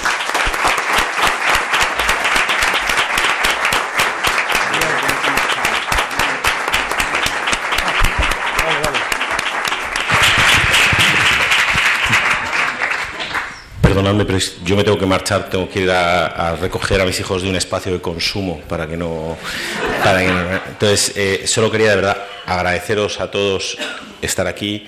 David, son muchos años trabajando con ACAL, de verdad es un honor contar contigo.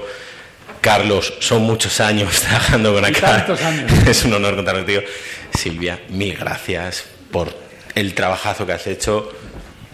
Mil gracias por acompañarnos.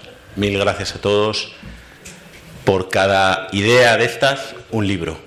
Por cada batalla, un libro. Es un regalo perfecto para llevar en Navidad y tener una conversación amena en la cena de Nochebuena. Yo tengo que decirlo.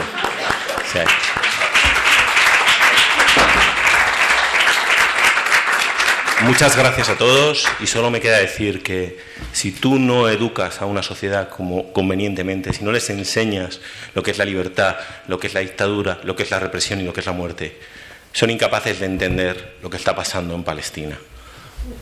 A eso vamos y no puedo menos que decir Palestina libre. Gracias.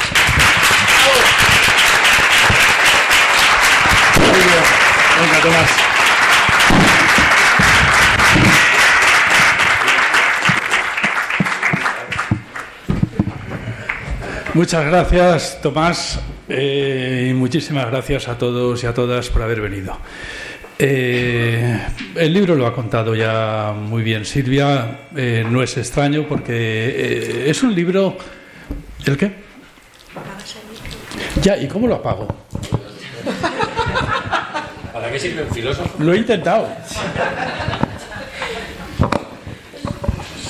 El libro, el libro es un libro. No lo sabes apagar, ¿lo ves? Pero tú eres profe de tecnología, tú sí sabes. Ahora, ahora. Es un libro de historia. Entonces, bueno, Silvia es historiadora, yo soy filósofo, yo he aportado, como ella ha dicho, el imperativo categórico, que no sé si sale por ahí en algún sitio. Eh, los filósofos no sabemos de nada, entonces, pues podemos aportar algo así como el espíritu, pero nada más. Eh, así es que yo no voy a hablar tanto, claro, porque, porque la autora, la verdadera autora de, de estos tres libros, pues ha sido Silvia. Y lo que sí que me ha interesado a mí mucho, yo me dedico a escribir libros de filosofía muy difíciles que, que lee poca gente y que, y que tampoco sirven para nada porque nadie les hace caso. Yo podría haber cambiado, podría haber cambiado la tradición marxista para siempre, pero no habría tenido eso ningún efecto político porque allá nadie le importa la tradición marxista. Y por otra parte ni siquiera la he cambiado, o sea que en realidad ha sido un completo fracaso. Eh, a pesar de que tengo toda la razón, pero, pero no vale de nada. Pero estos son libros de divulgación y a mí la divulgación me ha interesado muchísimo, muchísimo desde que era pequeño hasta ahora. Lo, la considero vital, ya desde los tiempos, eh, ya, ya desde el comienzo, en los tiempos en los que me dediqué junto con Santiago Alba Rico a, explicar a Marx en un programa infantil que se llamaba La bola de cristal, hasta que después, cuando fui profesor de instituto, pues fue quizás lo más importante que he hecho en mi vida, dar clase a los jóvenes, a los muy jóvenes, a los adolescentes y a los jóvenes. Y ahora, pues ahora mismo, pues es que incluso ya a mi edad tan avanzada, pues resulta que me dedicaba a ser youtuber. Y he, montado un canal que se llama La Filosofía en Canal e intento competir con los influencers ahí a ver si consigo meter alguna idea en la cabeza de los que deambulan por internet. Eh, le he dado mucha importancia a la, a la, a la divulgación entre otras cosas, pues porque porque creo que este mundo va muy mal, eh, creo que esto no tiene mucho remedio, que hace falta, no digo ya un milagro, pero sí algo así como una buena idea y sé perfectamente que la gente de mi edad, y en realidad yo pienso que nadie que tenga más de 30 años va a tener ninguna buena idea ya. Son estos muchachos los que seguramente alguna, algo se les ocurrirá, yo creo, ¿no? Personas que de entre que ahora tienen a lo mejor mis hijos, tienen 14 años, 15 años, 16 años, 17, 20, los, los chavalines que me llegan en primero en la facultad, eh, les veo muy, muy inteligentes, la verdad, muy inteligentes. No es verdad que se hayan vuelto tontos con el paso del tiempo las generaciones. Eh, yo creo que, que les veo súper inteligentes. Al menos, claro, los alumnos y las alumnas que llegan a filosofía, es verdad que son gente muy especial porque eligen, eligen una carrera que no les va de, la que no esperan ninguna rentabilidad económica eh, ni laboral en el futuro, pero, pero son personas eh, que a mí me tienen impresionado lo inteligentes que son. Me, me, da la impresión de ser mucho más inteligentes de lo que yo era a su edad. Así es que creo que se puede esperar algo de ellos y de ellas y, tengo mucha confianza en eso. Pero para eso, para tener confianza en la juventud, hace falta que la juventud no esté mal informada. Entonces es muy importante que haya libros como los que ha escrito Silvia, que que, que, que, no cuenten mal las cosas, que, que no tengas que empezar, eh, por ejemplo, en clase de primero a explicar que, que, es que el razonamiento está mal no porque el razonamiento esté mal, sino porque parte de una premisa que es falsa, porque es que nunca ocurrió lo que tú dices que está ocurriendo eh, o que ocurrió. No, eh, mm, eso es muy importante, que, la, que haya una labor de divulgación, que ganemos también, con, que introduzcamos un poco de objetividad en el mundo de la divulgación entre jóvenes porque de lo contrario la causa está perdida. Y entonces sí, efectivamente en el libro lo que más me ha gustado, eh, casi todo han sido ideas de Silvia, la verdad, pero bueno, pues que creo que combate muy bien ciertas cosas que yo no quisiera tener que discutir en clase y que últimamente sí que me he visto obligado a discutir, porque yo veo que los jóvenes eh, se informan mucho ahora a través de influencers de youtuber y hay una enorme hegemonía de influencers de extrema derecha, pero una enorme hegemonía y además que ni siquiera lo parecen, pero lo son. Y eso es una cosa muy, muy grave, porque además es que eh, lo que estos influencers cuentan eh, es como que, que, marca carácter y parece inamovible. Y entonces, claro, que tengas que discutir cosas muy elementales en clase que, en otra época sí que no tenía que discutir y ahora en cambio sí, pues eh, me dificulta, dificulta mucho la posibilidad de luego emprender otras tareas, como por ejemplo pues la de la, entender la historia de la filosofía, en mi caso, no sé, explicar a Hegel, a Kant, explicar a, a Marx, explicar a Platón o Aristóteles, me da igual, ¿no? Cosas muy elementales. Por ejemplo, vamos a ver, eh, luego es verdad que lo dicen mis alumnos muy a menudo y y lo he escuchado también en televisión. Eh, Hitler no ganó las elecciones nunca. Nunca ganó las elecciones. ¿Quién dice eso? Es que Hitler también ganó las elecciones. Hitler no ganó las elecciones. Las ganó igual que Feijó. Ha ganado estas. O sea, fue el partido más votado, pero no ganó las elecciones. Es más, entre el Partido Comunista y el Partido Socialista le sacaron un millón y medio de votos. Una de las cosas que contamos en el libro, para empezar, porque es que si no, todo está mal desde el principio. El Partido Socialista y el Partido Comunista sacaron un millón y medio de votos más que el Partido Nazi. Lo que pasa es que Hitler fue nombrado, lo que pasa es que no podían gobernar, no podían formar gobierno, era una situación de impasse. Y entonces el canciller de Alemania, no, perdón, el canciller no, el presidente de Alemania, eh, nombró canciller a Hitler a dedo a instancias de los grandes poderes económicos de la casa Siemens, de la casa AEG, de los grandes monopolios del acero alemán. Eh, le, le, pidieron, le pidieron al presidente de la República que nombrara canciller a Hitler a dedo, porque dijeron, bueno, de alguna forma también será una, una forma de, de neutralizarle hacerle que se pringue y ya nos lo quitaremos del medio. Ya, ya algo salió mal por el camino, ¿no?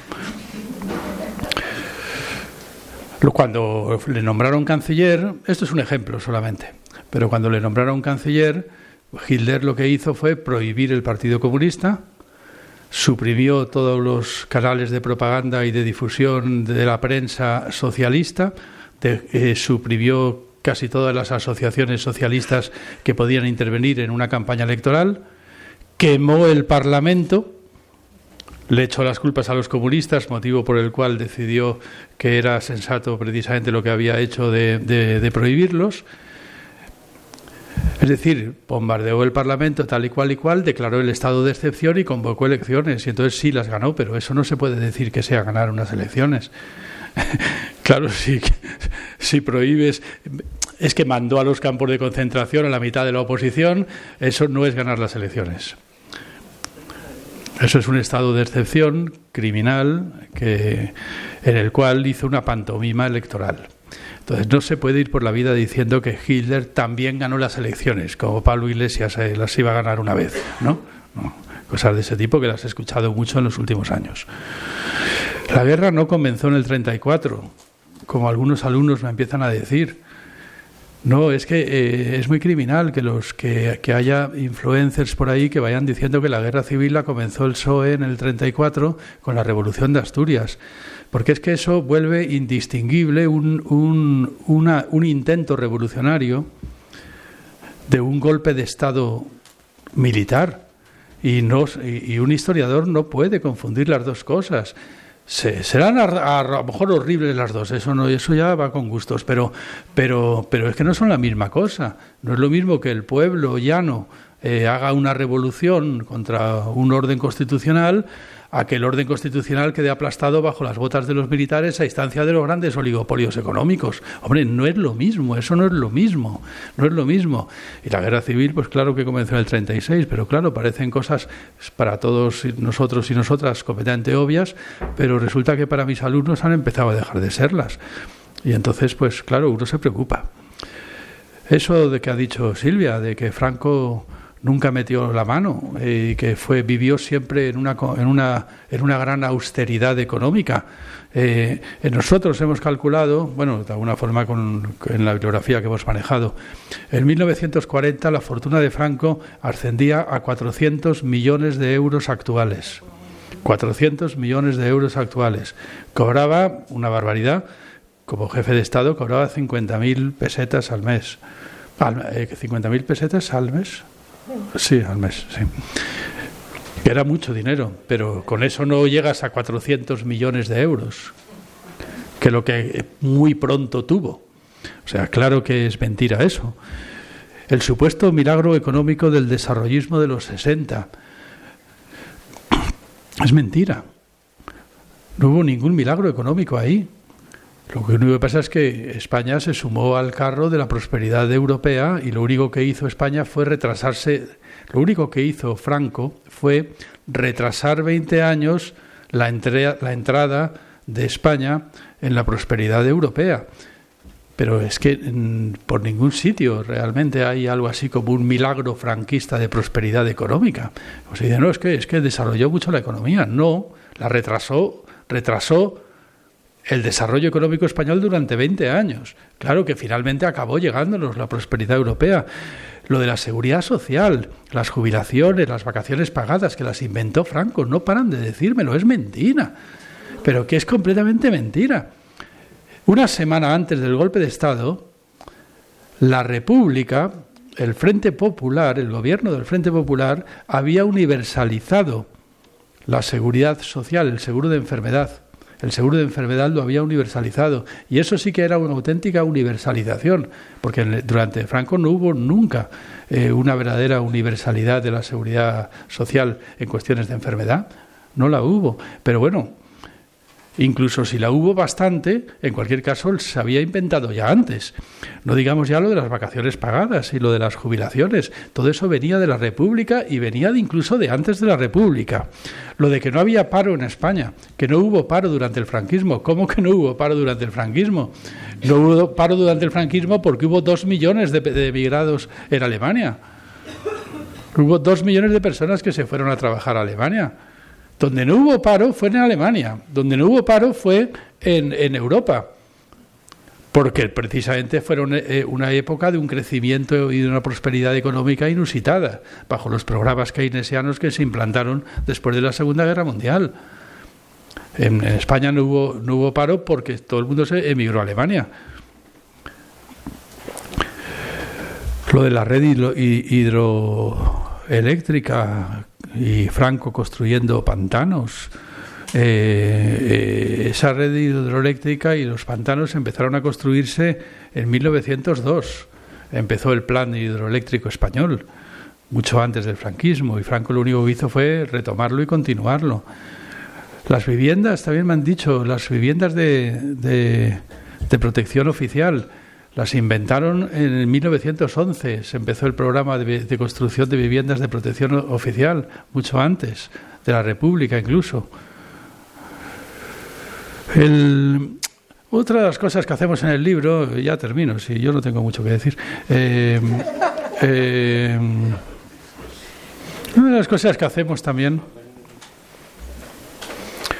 es eh, alertar un poco sobre esta, esta, esta patraña de que Fraga Iribarne fue uno de los padres de la Constitución española. Sí, claro que estuvo en la mesa de negociaciones que redactó la Constitución española. Pero vamos a ver, eh, Fraga era un falangista que ocupó cargos políticos desde el en, en, el franquismo desde los años 50, que acabó siendo ministro de Turismo y de Información en los años 60, que le tocó lidiar con el asunto del fusilamiento de Julián Grimau. Nosotros recordamos ahí que le tocó lidiar con otro asunto más, más terrible todavía, si cabe, que fue la tortura hasta la muerte de, Enrique Ruano, se llamaba, ¿verdad? Este pobre muchacho de derecho de 19 años, o de 20 años, no me acuerdo que tenía, pero muy jovencito, se le ven las fotos. Eh, al que torturaron en la, comisaría de forma tan brutal que sencillamente se les fue de las manos y lo mataron. Y entonces fingieron un suicidio tirándole desde un séptimo piso del barrio de Salamanca y dijeron que se había suicidado. Parece que en la autopsia se descubrió que le faltaba un trozo de clavícula porque parece que, que debió de agonizar de una forma tan horrible que al final le pegaron un tiro de gracia que se le clavó en la clavícula y para que no saliera la bala le, le, le habían cerrado, le habían cerrado un trozo de clavícula. Lo que habían hecho era torturarle hasta la muerte, sencillamente. Y, fue Fraga el que, el que, claro, él era el ministro de Información. Pues fue Fraga quien llevó todas las negociaciones con el periódico ABC para que el ABC contara la historia del suicidio la que fue Fraga quien manipuló los, unos supuestos diarios escritos por este pobre chaval en que, en que supuestamente decía que tenía ganas de suicidarse, que luego se descubrió que había manipulado los diarios porque tampoco era verdad eso, eh, los había trucado, ¿no? que eso también se ha denunciado y es objetivo que sencillamente manipuló esos, pero claro, es obvio que no se había suicidado, pero Pero de todas formas, fue, fue, fue Fraga el que manipuló toda esa información. Fue Fraga el que llamó personalmente al padre de Enrique Ruano y le dijo textualmente, si seguís dando el coñazo con esta, con esta historia,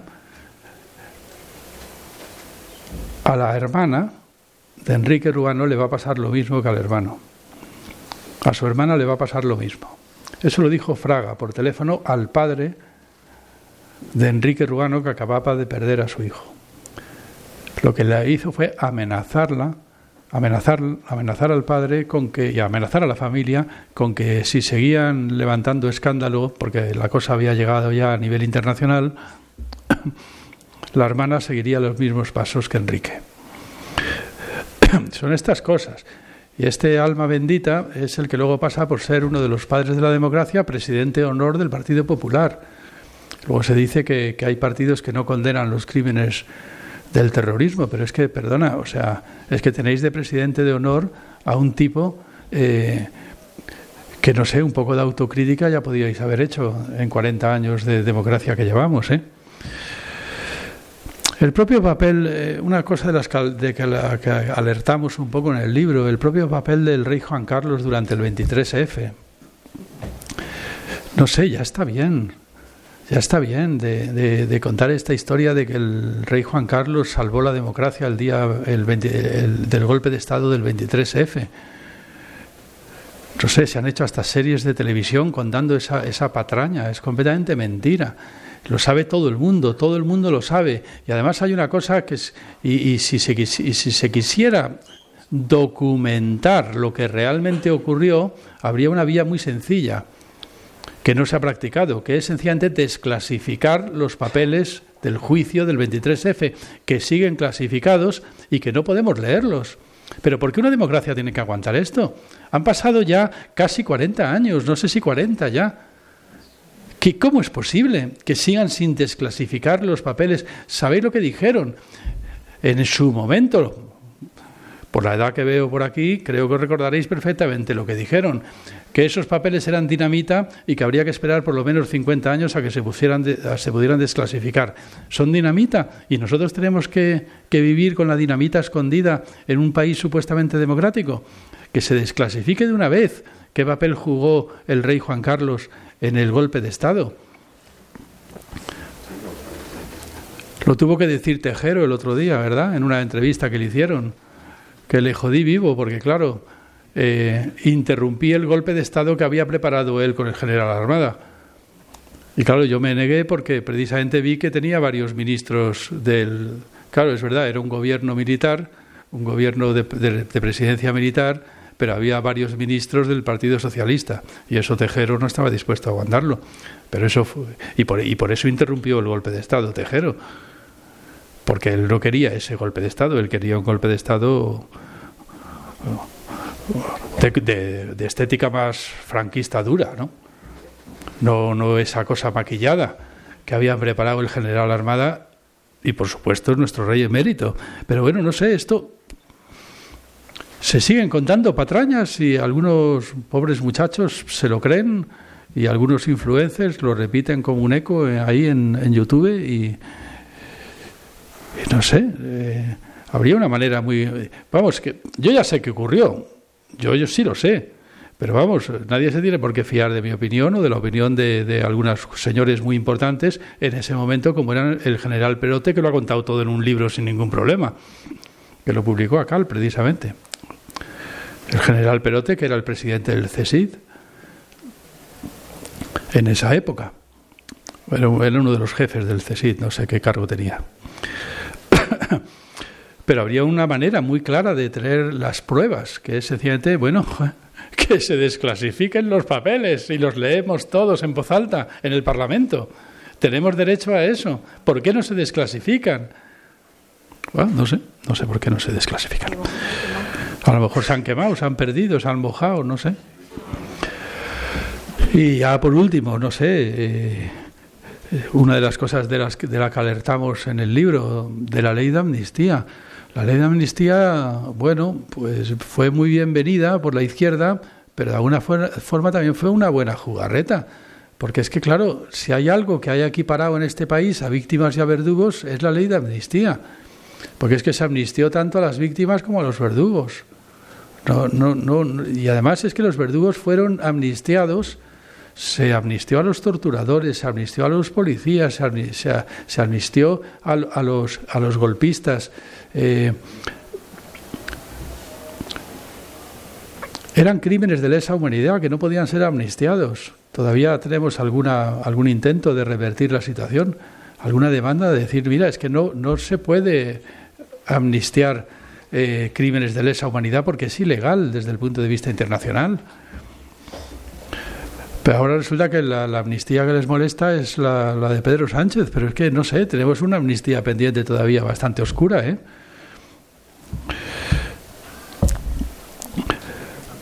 eh bueno, pues la única la buena noticia es que hemos publicado el libro y la mala noticia es que sea de bastante actualidad, porque es que encima, encima tenemos, vivimos estos días en una especie de, de resurgir del franquismo, bueno, no sé, hemos vuelto a escuchar gritos de viva Franco por las calles, vemos aguiluchos, en fin, qué barbaridad. La paciencia que hay que tener, teniendo en cuenta que, que, en Argentina encima pues ha ganado el Milei este, eh, yo ya no sé si lo que nos espera el día que nos volvamos del todo locos en este país será pues pues eso, un terraplanismo franquista, que algún terraplanista franquista que gane las elecciones o algo así, ¿no? Eh, pues mi ley es terraplanista, por lo menos una de sus diputadas, ¿no?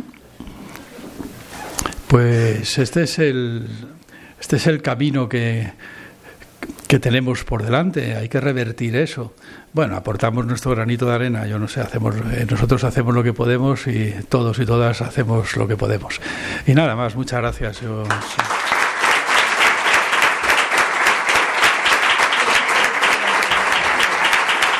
Claro. Ahora, hay que, ahora, hay que, encenderlo. Eh, nada, sí, muchas gracias. Vamos a pasar un micrófono, ¿vale? Se llama micrófono eso, ¿no? Eh, vale, es que a veces lo llama altavoz. toma, Estela, pásalo, por fin. si queréis hacer preguntas, casi si nos hacéis varias al mismo tiempo, pues. Bueno, yo qué sé. Yo. Venga, tú. Bueno, daros, la enhorabuena. Eh, estuve hace dos días en la presentación de. ¿Se oye? De un libro de 850 páginas que se llama La represión franquista, el maquis y la lucha armada. Que estaba Unai Sordo y estuvo también Enrique Santiago, ¿no? Y toda la plana mayor, que era un marco totalmente distinto, ¿no? Entonces es como anécdota que, creo que refleja mucho eh, los maquis, sobre todo los, de, los que entraron en el Valle de Arán, habían luchado contra el fascismo, entraron en, con la división Leclerc. En Francia son héroes y aquí son bandoleros. Entonces, esa reflexión a mí me sorprendió mucho y quería preguntaros, que tú ya lo has comentado, pero la importancia que tuvo esa lucha armada contra el franquismo. A ver, por si hay alguna pregunta más para. Hola a todos. Gracias, Antonio. Eh, yo quería preguntaros si sois capaces de decirme cuándo se van a igualar todas las víctimas, porque solamente existen unas víctimas que son las de ETA y el resto no existen, ni las del franquismo, ni las de la transición, ni las del 11M, ni nada. ¿Podéis ser un poco brujos y decir si algún día se igualarán. Gracias, Luis. Pasáis, eh, Raquel, pasa el micrófono, por favor. no puede levantar. Las víctimas. Venga, animaros. Preguntarle algo a Emilio que. No, a mí no me metas. Mira, ahí, ahí. Sí, pero tú sabes un montón. ¿Cómo se apaga? Raquel, allí hay un chico que quiere preguntar. Hola, em, yo vengo de Tenerife y mm, el tema de la memoria sí que lo tengo bastante presente porque en el instituto nunca em, dimos clases de, de, lo que pasó en el franquismo y la guerra civil en, en Canarias y la verdad es que yo me fui a Barcelona y ahí donde empecé a saber sobre lo que pasó en Canarias durante todo ese tiempo. Y me parece curioso porque en Santa Cruz de Tenerife hay, una, hay un memorial que casi nadie sabe sobre gente que estuvo en un campo de concentración de los almacenes de Pfeiffer, de una empresa británica. Entonces mi pregunta es, ¿qué es lo que hace falta para que en este país haya una memoria democrática de verdad.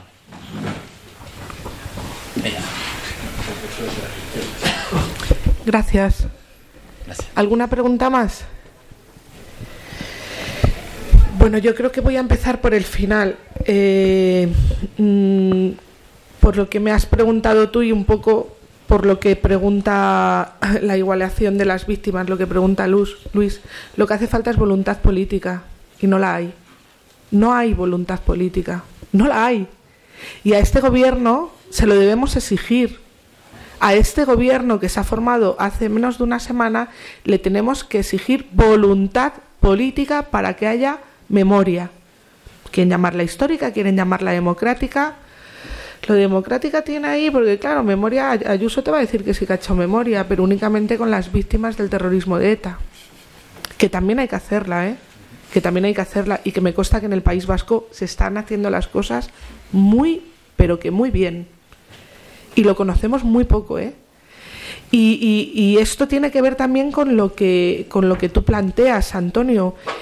Eh, es que no ha habido ninguna voluntad política de, de, bueno, de hacer un homenaje. O sea, tenemos al jefe del Estado, Felipe eh, VI, es que no lo puedo evitar, el preparado, porque hay que reconocer que está muy preparado, que a ver, que aquí hay gente también muy preparada, pero él lo está más. Y no lo digo por meterme con él, lo digo como un gran triunfo de este país. Eh, joder, y, ha homenajeado a la 9 en París con doña Leticia, pero aquí no. Pero aquí no se hace. Entonces es lo que tú dices, eh, los maquis han sido tratados como delincuentes y son nuestra resistencia, son nuestros héroes y heroínas. Son nuestros héroes y heroínas. Entonces lo que hace falta es voluntad política. Y el PSOE siempre es muy tibio, muy tibio, muy tibio.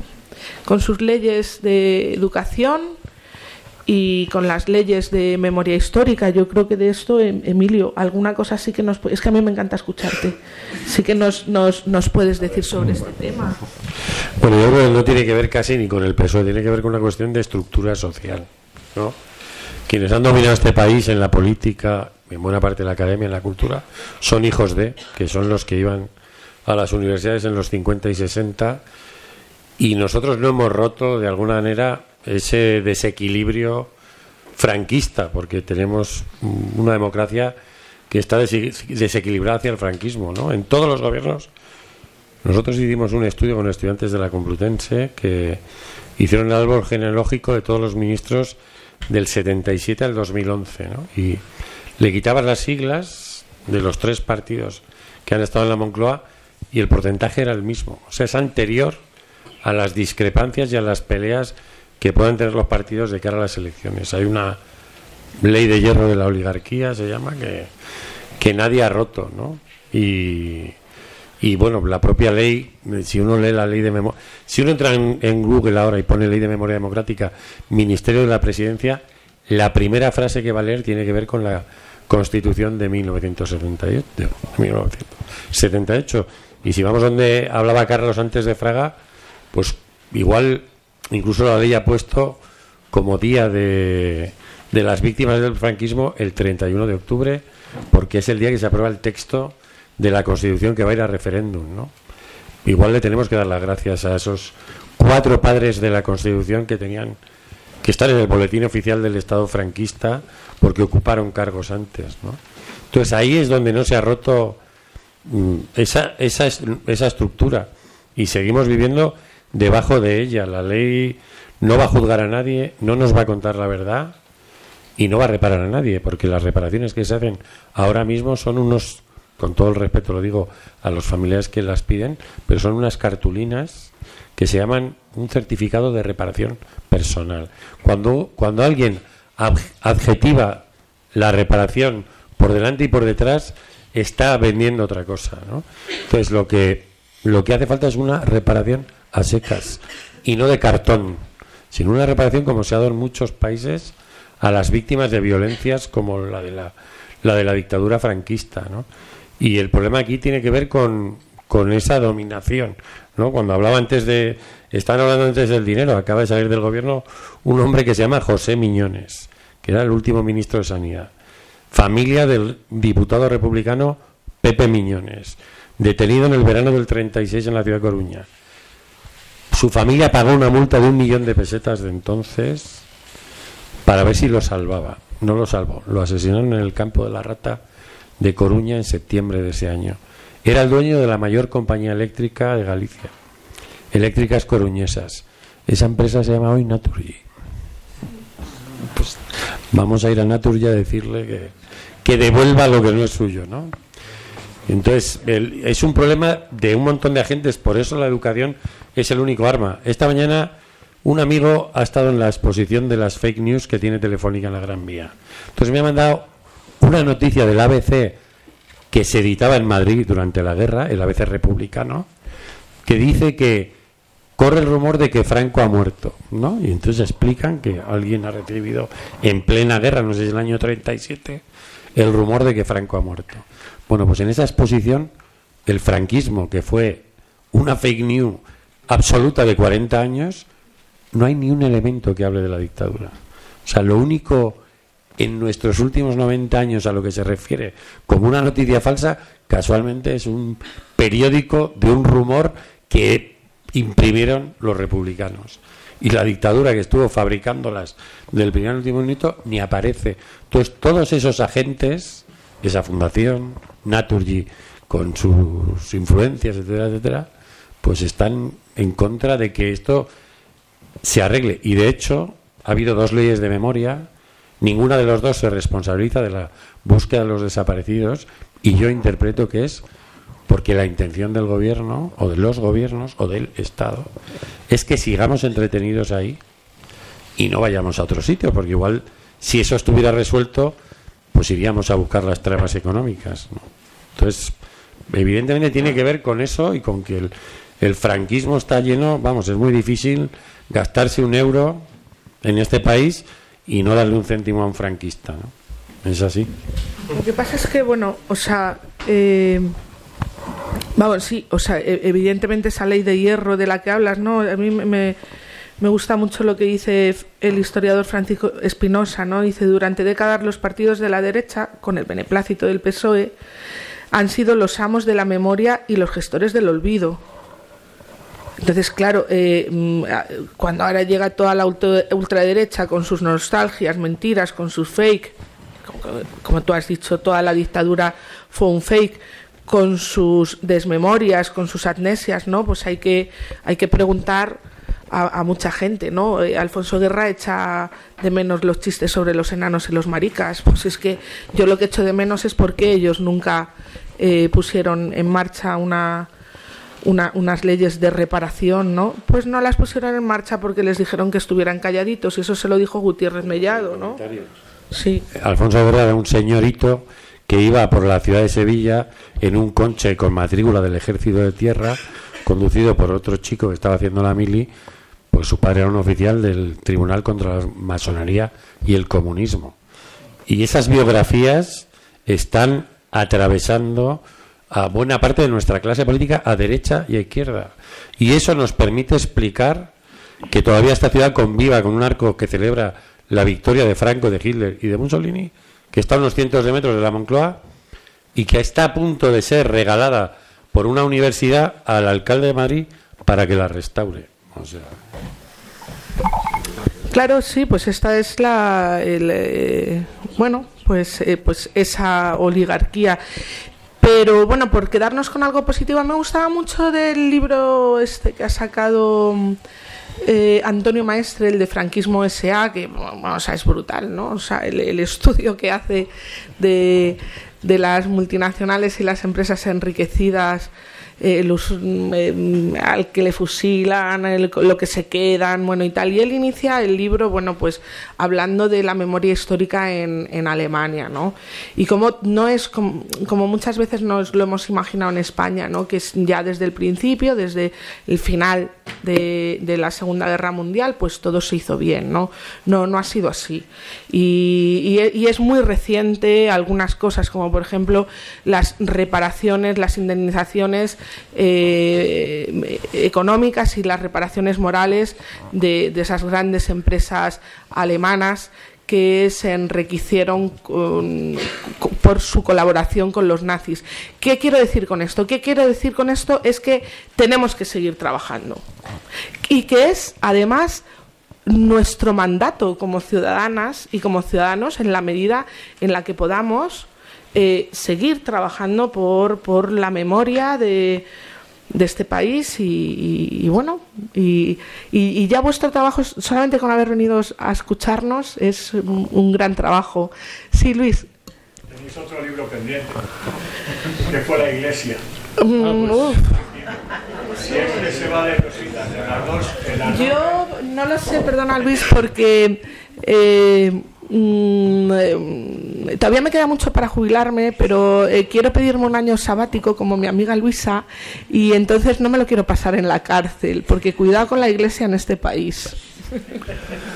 Yo sé mucho de eso, que, que pasé los peores y únicos malos años de mi vida, porque todos los demás han sido buenos, en un, en un colegio de curas.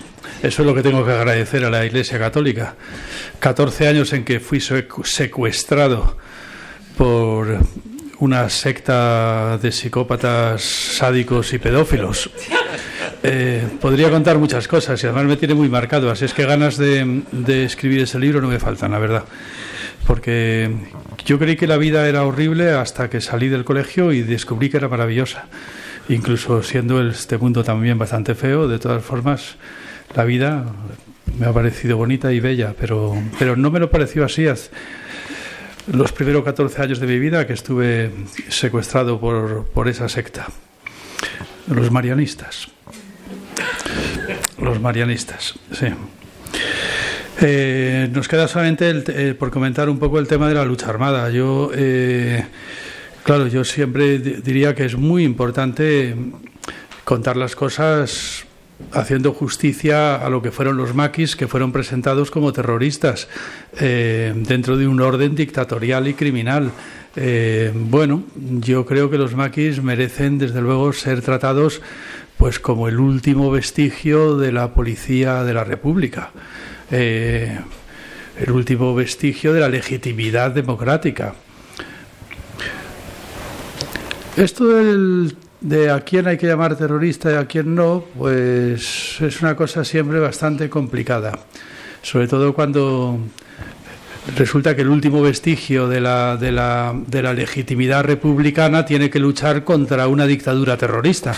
También lo puedes plantear así. Y hoy en día, pues el tema no deja de ser acuciante, teniendo en cuenta lo que está ocurriendo en Gaza. Porque claro, he oído elogios muy encendidos de la postura de Sánchez, yo también la elogio, vamos, yo creo que lo ha hecho muy bien, lo ha hecho muy bien, pero a mí, con todo y con eso, me ha chocado tanta insistencia en que Isra- Israel tiene derecho a defenderse. ¿Realmente una potencia ocupante tiene derecho a defenderse? Una potencia ocupante tiene derecho a retirarse según los mandatos de la legalidad internacional y de la ONU, diría yo, vamos, no sé. Porque está ocupando un territorio según Naciones Unidas. Entonces, eh, ¿tiene derecho a defenderse? Mm, ni siquiera estoy tan convencido. Por lo menos habría que darle alguna vuelta. Eso sin quitar con el hecho de que lo que hizo jamás pueda ser, bueno, sin duda alguna, pues una atrocidad sin límites y una canallada. Y yo, ¿de- ¿queréis añadir algo más? ¿Alguien quiere preguntar algo más? Sí. José Luis.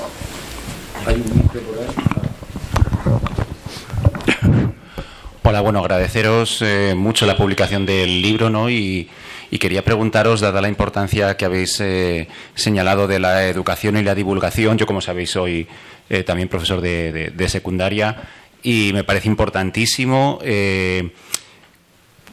Yo no sé hasta qué punto eh, estos libros eh, luego se van a leer por el alumnado al cual seguramente en buena parte esté dirigido. Entonces quería preguntaros eso, ¿qué, se puede hacer o qué podemos hacer? Yo, por ejemplo, doy la materia de filosofía. Difícilmente, no sé, puedo mandar que hagan una lectura como un trabajo optativo, algo por el estilo, ¿no? Supongo sería más para los compañeros de historia. Los compañeros de historia sé que historia de España, que, si no me acuerdo mal, se da en segundo bachillerato solo por parte del alumnado, ¿no? Los que cogen cierta opción de bachillerato y no otra. Además, como has dicho tú, ¿no? Es la historia de España desde Atapuerca, casi, o algo por el estilo. Con lo cual, la historia reciente, que es la que permite comprenderme de manera más, eh, más real, más directa, nuestro presente, eh, es una cosa telegráfica y, bueno, y antes de comenzar esta presentación nos preguntaba efectivamente si iba a haber una continuación, porque no solamente la transición, incluso la memoria de la democracia que hemos tenido, es que se va perdiendo, es que generación tras generación, cada nueva jornada, cada año, me doy cuenta de que, claro, yo los veo siempre con la misma edad, porque ellos siempre tienen en primero bachillerato 16, en segundo bachillerato 17, pero en realidad eh, su memoria es cada vez, no es más breve, es siempre la misma, pero, pero claro, eh, ya el, el, el, por ejemplo, el 15 15M es algo que eh, este año ni uno solo ¿no? de mi alumnado de bachillerato sabía lo que era el 15M, que fue ayer, o sea, no, bueno, no ayer, hace una década, pero no saben. Y no lo saben porque, claro, eh, mm, obviamente ellos no lo han vivido, tenían cuatro o cinco años, pero porque nadie les ha hablado de ello, no ya solamente en clase, sino tampoco en su casa. Es decir, sus hermanos mayores, eh, su familia, no se habla de estas cosas, se vive un presente muy inmediato, un presente, eh, pues no sé, descontextualizado históricamente casi siempre. Bueno, no se habla de. En fin, no sé. Entonces, no sé qué podemos hacer. A mí se me ocurre a lo mejor, no sé, Silvia, invitarte a mi instituto. Tenemos al lado un salón de actos muy grande donde llevamos a todo bachillerato para y tal. No sé si habéis pensado difundirlo entre el profesorado de, bachillerato, de historia, estos libros, que ya tenéis eh, tres y preparáis un cuarto y puede ser un buen material para que, no sé hasta qué punto lo conocen los colegas de, historia, eh, pero ya digo, dar charlas, organizar debates, algo, algo así, sobre todo aprovechando también eso, ¿no? Que ahora de nuevo parece que está de moda el franquismo, que se grita en las calles y que, y que bueno, pues, pues igual puede ser algo atractivo para precisamente ponerlo sobre la mesa y hablar un poquito en serio de ello. Sí, la verdad, eh, o sea, es verdad que el segundo de bachillerato no, no, es optativa, es obligatoria, pero empezando con el primer español data puerca es muy difícil. O sea, yo si les mando a estos leer este libro, o sea, no sé, me normal, es que es que no pueden. Eh, sí lo hemos presentado en muchos institutos, eh, lo pueden leer en cuarto, también se puede leer algunos capítulos, lo mandamos a muchos institutos también, lo compran en muchos institutos, se pueden leer algunos capítulos para trabajar en cuarto o en bachillerato, en primero o en segundo, en primero aunque es historia del mundo actual, pero da igual, también puedes sacar algo la colaboración de los nazis, cómo los nazis luego se refugian en España, por ejemplo, puedes eh, coger algún... Yo creo que los profesores hoy Claro, eh, repito lo que ha dicho Emilio, es, es, es, es, una función del Estado. Pero bueno, los profesores hoy podemos utilizar estos materiales, podemos hacer nuestros propios materiales en conjunto, no individualmente, sino colectivamente. Podemos coger los materiales que son buenísimos, eh, los materiales que están haciendo un grupo de profesores y de profesoras que están colgados en la página de la Asociación de, eh, por la Recuperación de la Memoria Histórica eh, y sobre todo tenemos la obligación de contextualizar, porque claro, lo ha dicho eh, Tomás, lo ha dicho también Carlos, pero ahora te preguntaban en clase, ¿pero qué está pasando en Gaza? Es que tienes que contarlo. Y, que, y, no, y no puedes contar, no, es que el 7 de, de, octubre hubo un atentado y entonces ahora lo que. No, tienes que contextualizarlo. ¿Qué está pasando en la calle Ferraz? Tienes que contextualizarlo. ¿Qué ha pasado en este país? Tienes que contextualizarlo. Porque, claro, este país. Eh, Joder, claro que se han quedado muchas cosas del franquismo, ¿no? O sea, la famosa frase de no te metas en política. Yo hace poco escuchando en otra, en otra presentación de, otro libro a Emilio me gustó una, mucho una comparación que hizo. El día 18 de julio de 1936 en este país salieron millones de hombres y de mujeres a defender la democracia. El día 23 de febrero de 1981, ¿quién salió? Después de 40 años de dictadura. La gente lo que se hizo, al menos en mi pueblo, echarse al monte, quemar todo lo que tenían y, y, cruzar los dedos para que no vinieran a pegarte un tiro otra vez. Eh, entonces, claro que, no, que nos ha pasado factura. Yo creo que los profesores ahí tenemos, eh, Sí, desde luego un encargo vital de coger o bien lo que ya he, ya he hecho o juntarnos con nuestros amigos a hacer. Estos libros, leerlos en segundo bachillerato es complicado por el, el, mazazo que ellos tienen con, con, la EBAU, pero bueno, se puede leer, lo pueden leer en verano. Y de todas formas no es un libro solo para alumnos, o sea, es un libro para el gran público. Y como te digo, yo creo que mucha gente que, que ha estudiado otras carreras, yo que sé, matemáticas, eh, no me han contado nada de esto en el o que no han estudiado nada, ¿no? O sea, da igual, se, se puede leer eh, igualmente. Pero vamos, que sí, que yo creo que en algún momento alguien de la juventud se tiene que hacer TikToker, YouTuber, influencer eh, de memoria histórica o sea, porque es que eso, es que esos mitos, ¿no? De tenemos vacaciones gracias a Franco. O sea, me cuenta una amiga que eh, había ido a una peluquería a la moraleja, que no sé qué hacía en la moraleja, pero bueno. Y que el peluquero le dice, bueno, bueno, es que, a ver, que tenemos seguridad social y vacaciones gracias a Franco. Pues yo, yo digo, pues mira, yo lo que le hubiera dicho, oye, tío, pues si Franco era tan bueno, ¿cómo no continuó esto? O sea, quiero decir, ¿no? Eh, entonces hay un, un legado ahí y es que además es que tenemos un partido de ultraderecha que está gobernando gracias al Partido Popular en muchos sitios y que está quitando, derogando las leyes de memoria histórica. Es que esto es muy grave.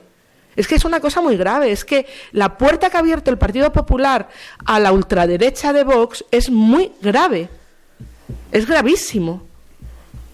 Y gracias a que aquí se les ha parado. Aquí que mm, em, eh, no sé, porque desde luego en la Comunidad de Madrid ya sabemos lo que tenemos. No hace falta que esté Vox. No sé si Carlos puede hacerte una entrevista en su canal. También. Sí, lo he pensado. Hasta que salga el TikToker, pues. Sí, sí, sí. O uno, o uno que escriba a un niño del pijama de rayas de aquí. De aquí. O una sonrisa trusca. De aquí. Que eso también es. Quiero decir, nosotros vivimos casi esperando a que alguien culturalmente le puede meter a esto sopa por la cara, porque es así.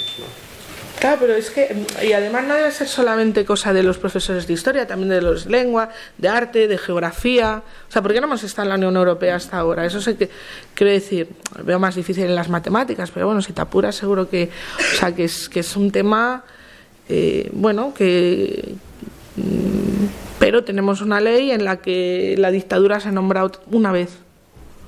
Una vez. Pero bueno, yo creo que ya es hora de ir a tomarnos unas cañas a la lata, ¿no? Gracias. Muchas gracias.